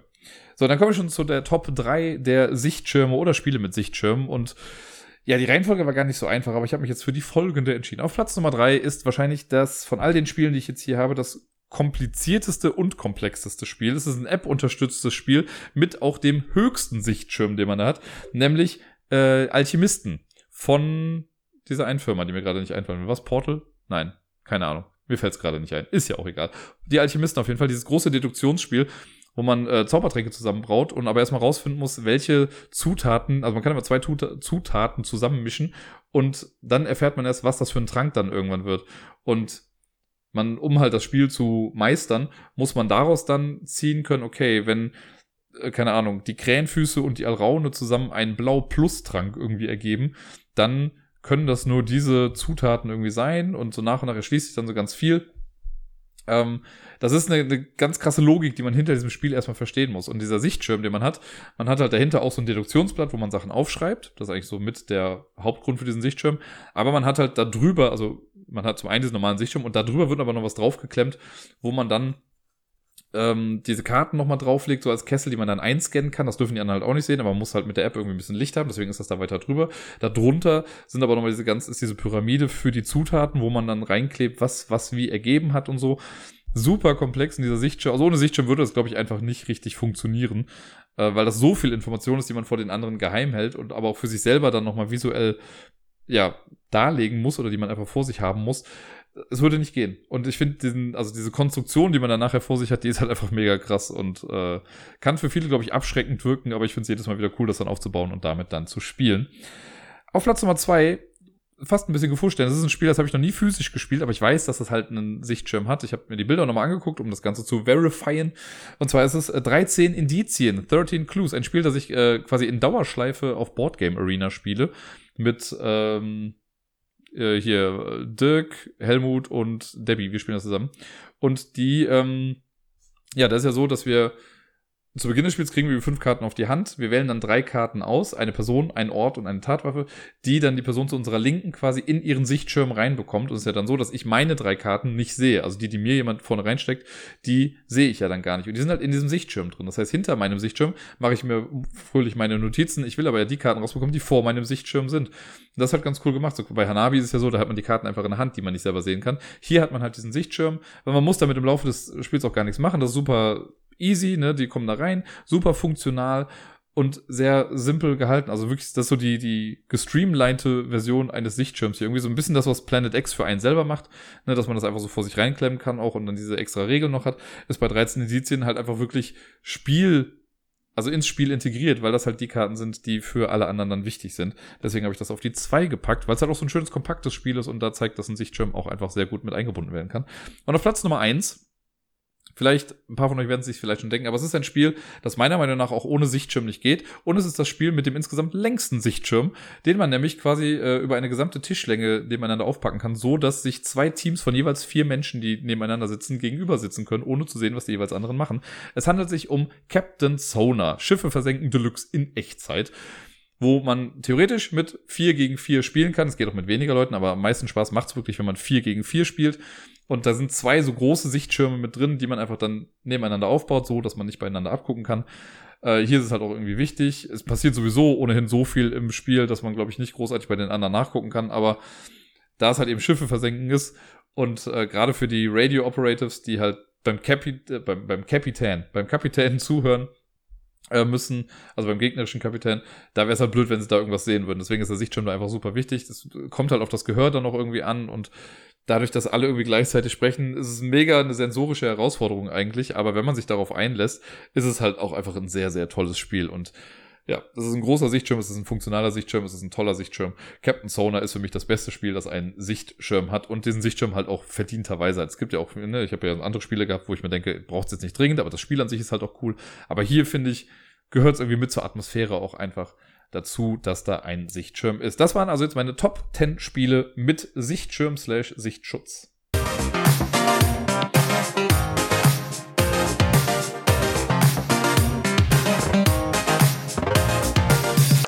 Und sonst so. Tja, ich war die Woche noch weiter krankgeschrieben. Es hat sich äh, mit meinem Hals und meiner Stimme leider nicht ganz so gut entwickelt. Ich habe am, ich weiß gar nicht mehr genau, wann das war, ob es jetzt von Sonntag auf Montag war oder so. Auf jeden Fall an irgendeinem Tag zu Beginn der Woche hatte ich halt auch mega den Hustenanfall, sowohl abends, als ich ins Bett gegangen bin, als auch morgens, als ich aufgewacht bin, so dass es halt echt wehgetan hat und ich auch Schmerztabletten nehmen musste und sowas. Und ich hatte jetzt schon die ganze Zeit irgendwie Probleme eher damit, dass auch meine Stimme so ein bisschen abgekackt ist. Insgesamt ist es jetzt dann auch besser. Also ich habe dann zum einen erstmal nur bis Nee, genau, ich war montags nämlich beim Arzt und dann meinten sie, oder ich habe dann gesagt, ja, ich würde gerne die Krankschreibung verlängern. Und dann meinten sie, ja, sie können den Arzt jetzt auch leider nicht sehen, weil es schon so voll ist irgendwie. Dann haben sie die Krankschreibung erstmal so generell bis Mittwoch verlängert meinten, wenn es dann nicht besser wird, soll ich am Mittwoch halt nochmal kommen und hatte dann auch schon einen festen Termin. Bin dann auch hingegangen, was ein bisschen weird war, weil ich dann um, äh, ich hatte um Viertel nach zehn den Termin morgens und war dann da und habe dann irgendwann gesehen, dass der Arzt, der mich eigentlich behandeln sollte, rausgegangen ist. Der ist dann nach Hause gegangen. Aber ein anderer Arzt war dann da, der hat sich meine Sache dann angenommen äh, und habe mir dann nochmal so Hustenblocker und also Sachen irgendwie aufgeschrieben und war dann aber noch für den Rest der Woche halt raus. Und das hat jetzt im Endeffekt, muss ich sagen, aber auch echt gut getan, weil ich wirklich nicht viel gesprochen habe, äh, zumindest so tagsüber morgens. Ich habe halt dann trotzdem immer Miepel noch abgeholt und war mit ihr dann noch so ein bisschen draußen oder habe mit ihr noch ein bisschen gespielt. Das wollte ich mir dann natürlich nicht nehmen lassen, aber ansonsten habe ich jetzt nicht allzu viel irgendwie gesprochen, nicht mehr als sonst, sage ich mal. Und ähm, ja, das war dann schon in Ordnung und okay. Und jetzt gerade merke ich auch einfach, dass es besser ist. Ich habe immer noch hin und wieder so ein bisschen Halskratzen oder muss immer noch so ein bisschen husten. Und ich bin mal sehr gespannt. Morgen gehe ich wieder arbeiten und ich werde morgen auch arbeiten gehen. Ähm, ich, ja, mal gucken, wie die Stimme dann danach ist. Danach moderiere ich auch noch im Pub. Also morgen ist so die volle Dröhnung, äh, weil das Quiz auch morgen nochmal ist. Ja, mal schauen, vielleicht ob ich am Dienstag dann nochmal wieder krank bin. Aber jetzt denke ich mir auch so, okay, komm, die eine Woche kriege ich jetzt mal durch. Jetzt war ich zwei Wochen nicht da. Ich vermisse es auch langsam so ein kleines bisschen. Ähm, mal gucken, was jetzt aus der, aus meiner Truppe geworden ist, aus meiner Klasse ob ich die wieder schnell einfangen kann oder so. Aber ja, ich hatte auf jeden Fall viel Zeit für mich. Es ist nicht so, als hätte ich mega viel gemacht. Ich habe hier und da noch ein bisschen aufgeräumt. Dafür muss ich ja nicht reden können. Und äh, ja, versuche jetzt erholt dann in die letzte Woche vor den Ferien irgendwie zu starten.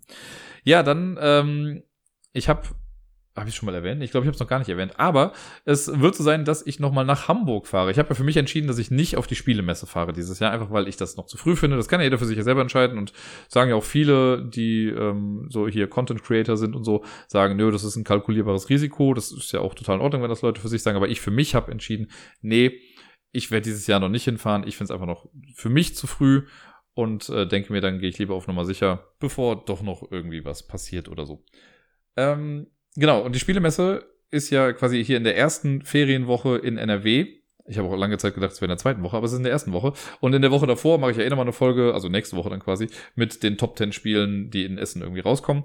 Die Woche danach, nach der Spielemesse, ist dann die zweite Ferienwoche und da sind die Peak Dame und ich in Hamburg. Wir haben uns jetzt mal die Daten rausgesucht und auch schon alles gebucht. Wir werden also von ja, quasi von Anfang der Woche bis zum Ende der Woche in äh, Hamburg rumgeistern. Wir werden äh, auch einmal auf jeden Fall ins Würfel und Zucker gehen. Und ja, ich dachte mir, äh, wenn Leute von euch aus Hamburg kommen oder in Hamburg irgendwas kennen, was total cool ist, was wir uns auf jeden Fall angucken müssen, dann sagt einfach mal Bescheid. Also ich meine, ich kenne ja auch Leute in Hamburg, wir gehen ja ein paar Leute da besuchen. Äh, aber wenn ihr jetzt denkt so, boah, Dirk, das musst du dir auf jeden Fall angucken, dann schreibt das doch einfach mal. Ich war zwar schon ein paar Mal da, aber jetzt seltenst als Sightseeing-Tour oder so. Aber wir wollen schon so ein paar Sachen noch irgendwie erleben. Ich äh, muss mal gucken. Also ich war ja schon mal in Miniatur Wunderland, was ich ja echt ganz cool fand eigentlich. Das ist jetzt drei, vier Jahre her oder so, dass ich da war. Weiß nicht, ob sich das nochmal lohnt. Die Big Dame war auf jeden Fall noch nicht da. Alleine deswegen wäre es ja vielleicht ganz cool. Aber mal gucken, ob die Zeit dann überhaupt reicht. Wir wollen auch vielleicht irgendwie ins Theater, Musical, Kino, sonst irgendwie sowas vielleicht mal mitmachen. Ähm, aber ja, falls ihr irgendwelche Tipps habt oder so, dann sagt doch gerne einfach mal Bescheid. Dann, äh, was war denn noch so? Genau, letzte Woche, also dadurch, dass ich krank war, habe ich ja nicht allzu viel gemacht, aber ich hatte ja, die letzte Folge war ja die Schwesterherz-Folge, weil meine werte Schwester ja Geburtstag hatte. Am Samstag hat sie ihren Geburtstag gefeiert, da waren wir dann natürlich. Miepel war auch mit am Start. Das war sehr süß, weil Miepel da so voll aufgeblüht ist und super aktiv war. Das war echt sehr, sehr spaßig und äh, die mag das da, glaube ich, echt ganz gerne, äh, im Garten rumzulaufen und ja, alle fanden sie ganz süß. Das, da geht mir immer so ein bisschen das Herz auf. Was ich aber sehr lustig fand, war, also ich merke mittlerweile, wie sehr ich da konditioniert bin bei so, ich nenne es jetzt einfach mal blöde Sprüche, die so stellenweise kommen oder halt so veraltete Sprüche, weil äh, die haben da so im Garten so einen kleinen, äh, so einen Bagger quasi, ne? so, ein, so ein Traktor, könnte man eher sagen. Und Miepel liebt es, auf diesem Traktor irgendwie zu sitzen und damit rumzufahren, ne? wenn man sie damit rumschiebt und so. Und das hat dann ein anderes Kind, das da war, ein Mädel, hat das eine Zeit lang gemacht, so und die hat das total geliebt, die ist so ein paar Runden mit denen gefahren. Und irgendwann hat das dann aber ein Junge übernommen, ein bisschen älter, ich weiß nicht, wie alt der ist, der ist in der sechsten Klasse, glaube ich, oder so. Und der hat das halt ein bisschen wilder gemacht, der ist halt schneller mit ihr gefahren. Und ich meinte dann schon so, ey, mach mal ein bisschen langsamer, ne, die ist noch klein. Und dann hat aber jemand anders gesagt von den Erwachsenen so, ja, mach mal nicht so schnell, das ist doch ein Mädchen. Und bei sowas, boah, da werde ich ja schon aggressiv, wenn ich sowas höre, ne? wo ich mir denke, so, was hat das denn damit zu tun? So, das ist doch echt einfach ein Scheißspruch. Und ich hatte das ja auch schon mal im, ich habe kurz angedeutet, glaube ich, als ich den Elternabend an der Schule hatte, wo es dann irgendwie um Jungs ging, wo ich dann meinte, so, ja, aber nicht alle Jungs sind so, Mädchen sind stellenweise in dem Alter auch schlimm und ah, das finde ich immer so schade, dass wir, dass es so insgesamt immer noch halt solche Sprüche irgendwie gibt und die meinen das dann ja auch ernst. Also die meinen es ja gar nicht böse, aber die meinen das halt ja auch ernst dann in dem Fall. So von wegen, nee, das ist ein Mädchen, das darf nicht so wild spielen oder so. Das ist halt einfach Quatsch. Ja, gut, ich habe dann auch nur kurz was dazu gesagt. Ich meinte noch, ja, das hat doch damit nichts zu tun. Äh, gab es noch eine kurze Diskussion darüber und dann war aber auch gut. Also als Diskussion ist zu viel gesagt, es wurde einfach kurz thematisiert und dann war die Sache auch schon wieder durch. Und ansonsten war es ein ganz cooler Tag. Äh, vielleicht werdet ihr noch wissen, oder habe ich das schon mal gesagt, aber meine Schwester und ich, wir haben ja die Tradition, dass wir uns zum Geburtstag nicht einfach nur Geschenke überreichen, sondern äh, man muss vorher immer ein Rätsel lösen, um das Geschenk dann zu bekommen. Und ich muss zugeben, eventuell war ich dieses Jahr ein kleines bisschen faul, äh, weil sonst sind das oft noch mal so etwas elaboriertere Sachen. Aber dieses Mal habe ich ihr Geschenk einfach quasi ähm, ja fest umschlossen mit einem Zahlenschloss versehen und gesagt, ja, mach das Schloss auf und das Geschenk gehört dir. Sind ja nur 10.000 Kombinationen. Natürlich, im Endeffekt war es relativ simpel, was war ihr Geburtsdatum, aber rückwärts. Und da muss man erstmal drauf kommen. Es hat auf jeden Fall ein bisschen was gedauert. Äh, irgendwann ist dann jemand auf die Lösung gekommen, hat es ihr dann zugeflüstert und das hat dann natürlich auch gestimmt. War dann ganz cool. Und äh, ja, die Spielefreunde unter euch, ich habe ihr Mikro Makro geschenkt, weil ich glaube, dass ihr das auch sehr gefallen wird. Dann, ähm, ja, habe ich letzte Woche, ich musste kurz überlegen, was ich aufgeschrieben habe, weil ich mache mir immer so äh, Stichpunkte und gerade war ich mir nicht hundertprozentig sicher, was ich da stehen hatte, weil hier steht Miepel Doktor. Ähm, zum einen war ich nämlich letzte Woche mit Miepel nochmal beim Kinderarzt, weil sie halt auch noch so Husten und so alles hatte. War ein etwas lauterer Besuch beim Arzt, aber hat soweit äh, dann trotzdem gut funktioniert und danach war auch Friede, Freude, Eierkuchen, Sonnenschein und so. Aber viel lustiger, weil ich dachte mir daraufhin nämlich, weil sie, also sie hat kein Problem, im Wartezimmer zu sein und erstmal so da zu sein, ist auch alles ganz gut. Aber sobald es so ansatzweise in Richtung Untersuchung geht oder sich hinzulegen auf diese Liege, dann ist halt oft das Geschrei irgendwie ganz groß. Und das kann ich irgendwie nachvollziehen, äh, ne? Und es ist für sie ja bestimmt irgendwie doof und auch unangenehm und ungemütlich und einfach keine vertraute äh, Umgebung. Und ich dachte mir aber so, oft sind es ja wahrscheinlich auch die Instrumente, die ja so ein bisschen Angst machen. Deswegen habe ich Miepel jetzt einen kleinen Arztkoffer bestellt mit so Spielzeugsachen drin, wo einfach super viele Sachen drin waren, wie ich dann gesehen habe. Und damit spielen wir jetzt seit zwei, drei Tagen irgendwie relativ viel. Und das war einfach alleine für ein Foto, das ich von ihr gemacht habe, eine so gute Investition, weil sie, äh, das war so eine kleine Brille irgendwie mit dabei und so ein Stethoskop und das sind so super viele Sachen mit so kleinen Batterien drin. Und beim Stethoskop, da ist ein kleiner Druckknopf und wenn man den jemanden an, an die Brust hält und ein bisschen draufdrückt, dann kommt halt so ein Herzschlag dann irgendwie raus. Also wir brauchen das Stethoskop nicht. Das ist kein funktionierendes Stethoskop, aber das Ding macht halt dann Geräusche. Und dann gibt's halt so Fieberthermometer und so kleine Leuchten, die man sich dann in den Mund oder in die Ohren stecken kann. Man sollte es hin und wieder vielleicht mal desinfizieren. Aber super coole Sachen zum Spielen und sie hat da so einen Spaß mit. Und ich hoffe einfach, dass das auf lange Sicht ihr so ein bisschen dann vielleicht auch die Angst oder die Skepsis, nennen wir es mal so, vor diesen ganzen richtigen äh, ja, ärztlichen Gerätschaften dann nimmt. Aber so zum Spielen ist auf jeden Fall auch sehr, sehr cool und sehr süß, auf jeden Fall, wenn sie damit so rumhantiert.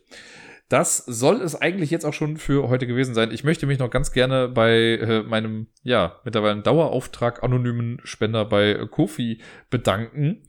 Äh, da ist wieder was eingegangen und ja, ich weiß gar nicht mehr, wie ich es noch irgendwie sagen soll. Vielen lieben Dank für das für die, für die nette Spende, die da äh, doch so oft dann irgendwie kommt. Sollten andere von euch mal denken, hey, der Dirk macht so viel hier eigentlich umsonst und so und da möchte ich mal irgendwie was Gutes tun. Äh, gerne bei Coffee, irgendwie drauf nicht, co-fi.com slash Ablagestapel sollte es sein. Und Da äh, freue ich mich über alles, ist aber auch kein Muss, erstmal nicht zumindest, haha.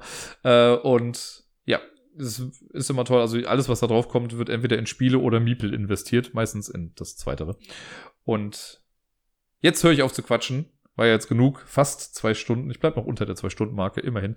Ich wünsche euch allen eine wundervolle Woche. Ich hoffe, ihr spielt viel. Ich hoffe, ihr bleibt gesund. Und ich hoffe, wir hören uns demnächst wieder. Bis dann. Adieu.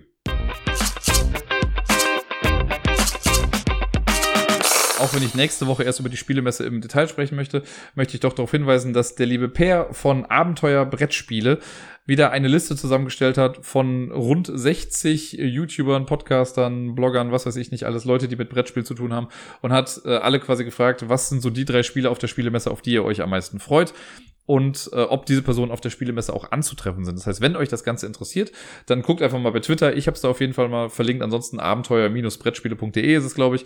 Da ist das auch einer jetzt der obersten Artikel. Könnt ihr euch mal durchklicken. Sind auf jeden Fall eine ganze Menge Sachen mit dabei und immer wieder cool zu sehen, welche Leute da so mitmachen, welche Leute es gibt. Da waren noch wieder ein paar Namen, die ich noch gar nicht so auf dem Schirm hatte. Ist ganz cool, da mal so durchzuklicken und an, anhand dessen kann man ja auch schon mal so ein paar Trends, sage ich mal, erkennen. Ich bin ganz froh, dass von den Spielen, die ich hingeschrieben habe, und es ist übrigens sehr von Vorteil, dass mein äh, Podcast-Name mit A, B anfängt, weil deswegen bin ich immer ganz oben auf der Liste. Ähm, aber von den drei Spielen, die ich hingemacht habe, ist eins von niemand anderem erwähnt worden. Also könnte man das schon fast als Geheimtipp vom Ablagestapel werten.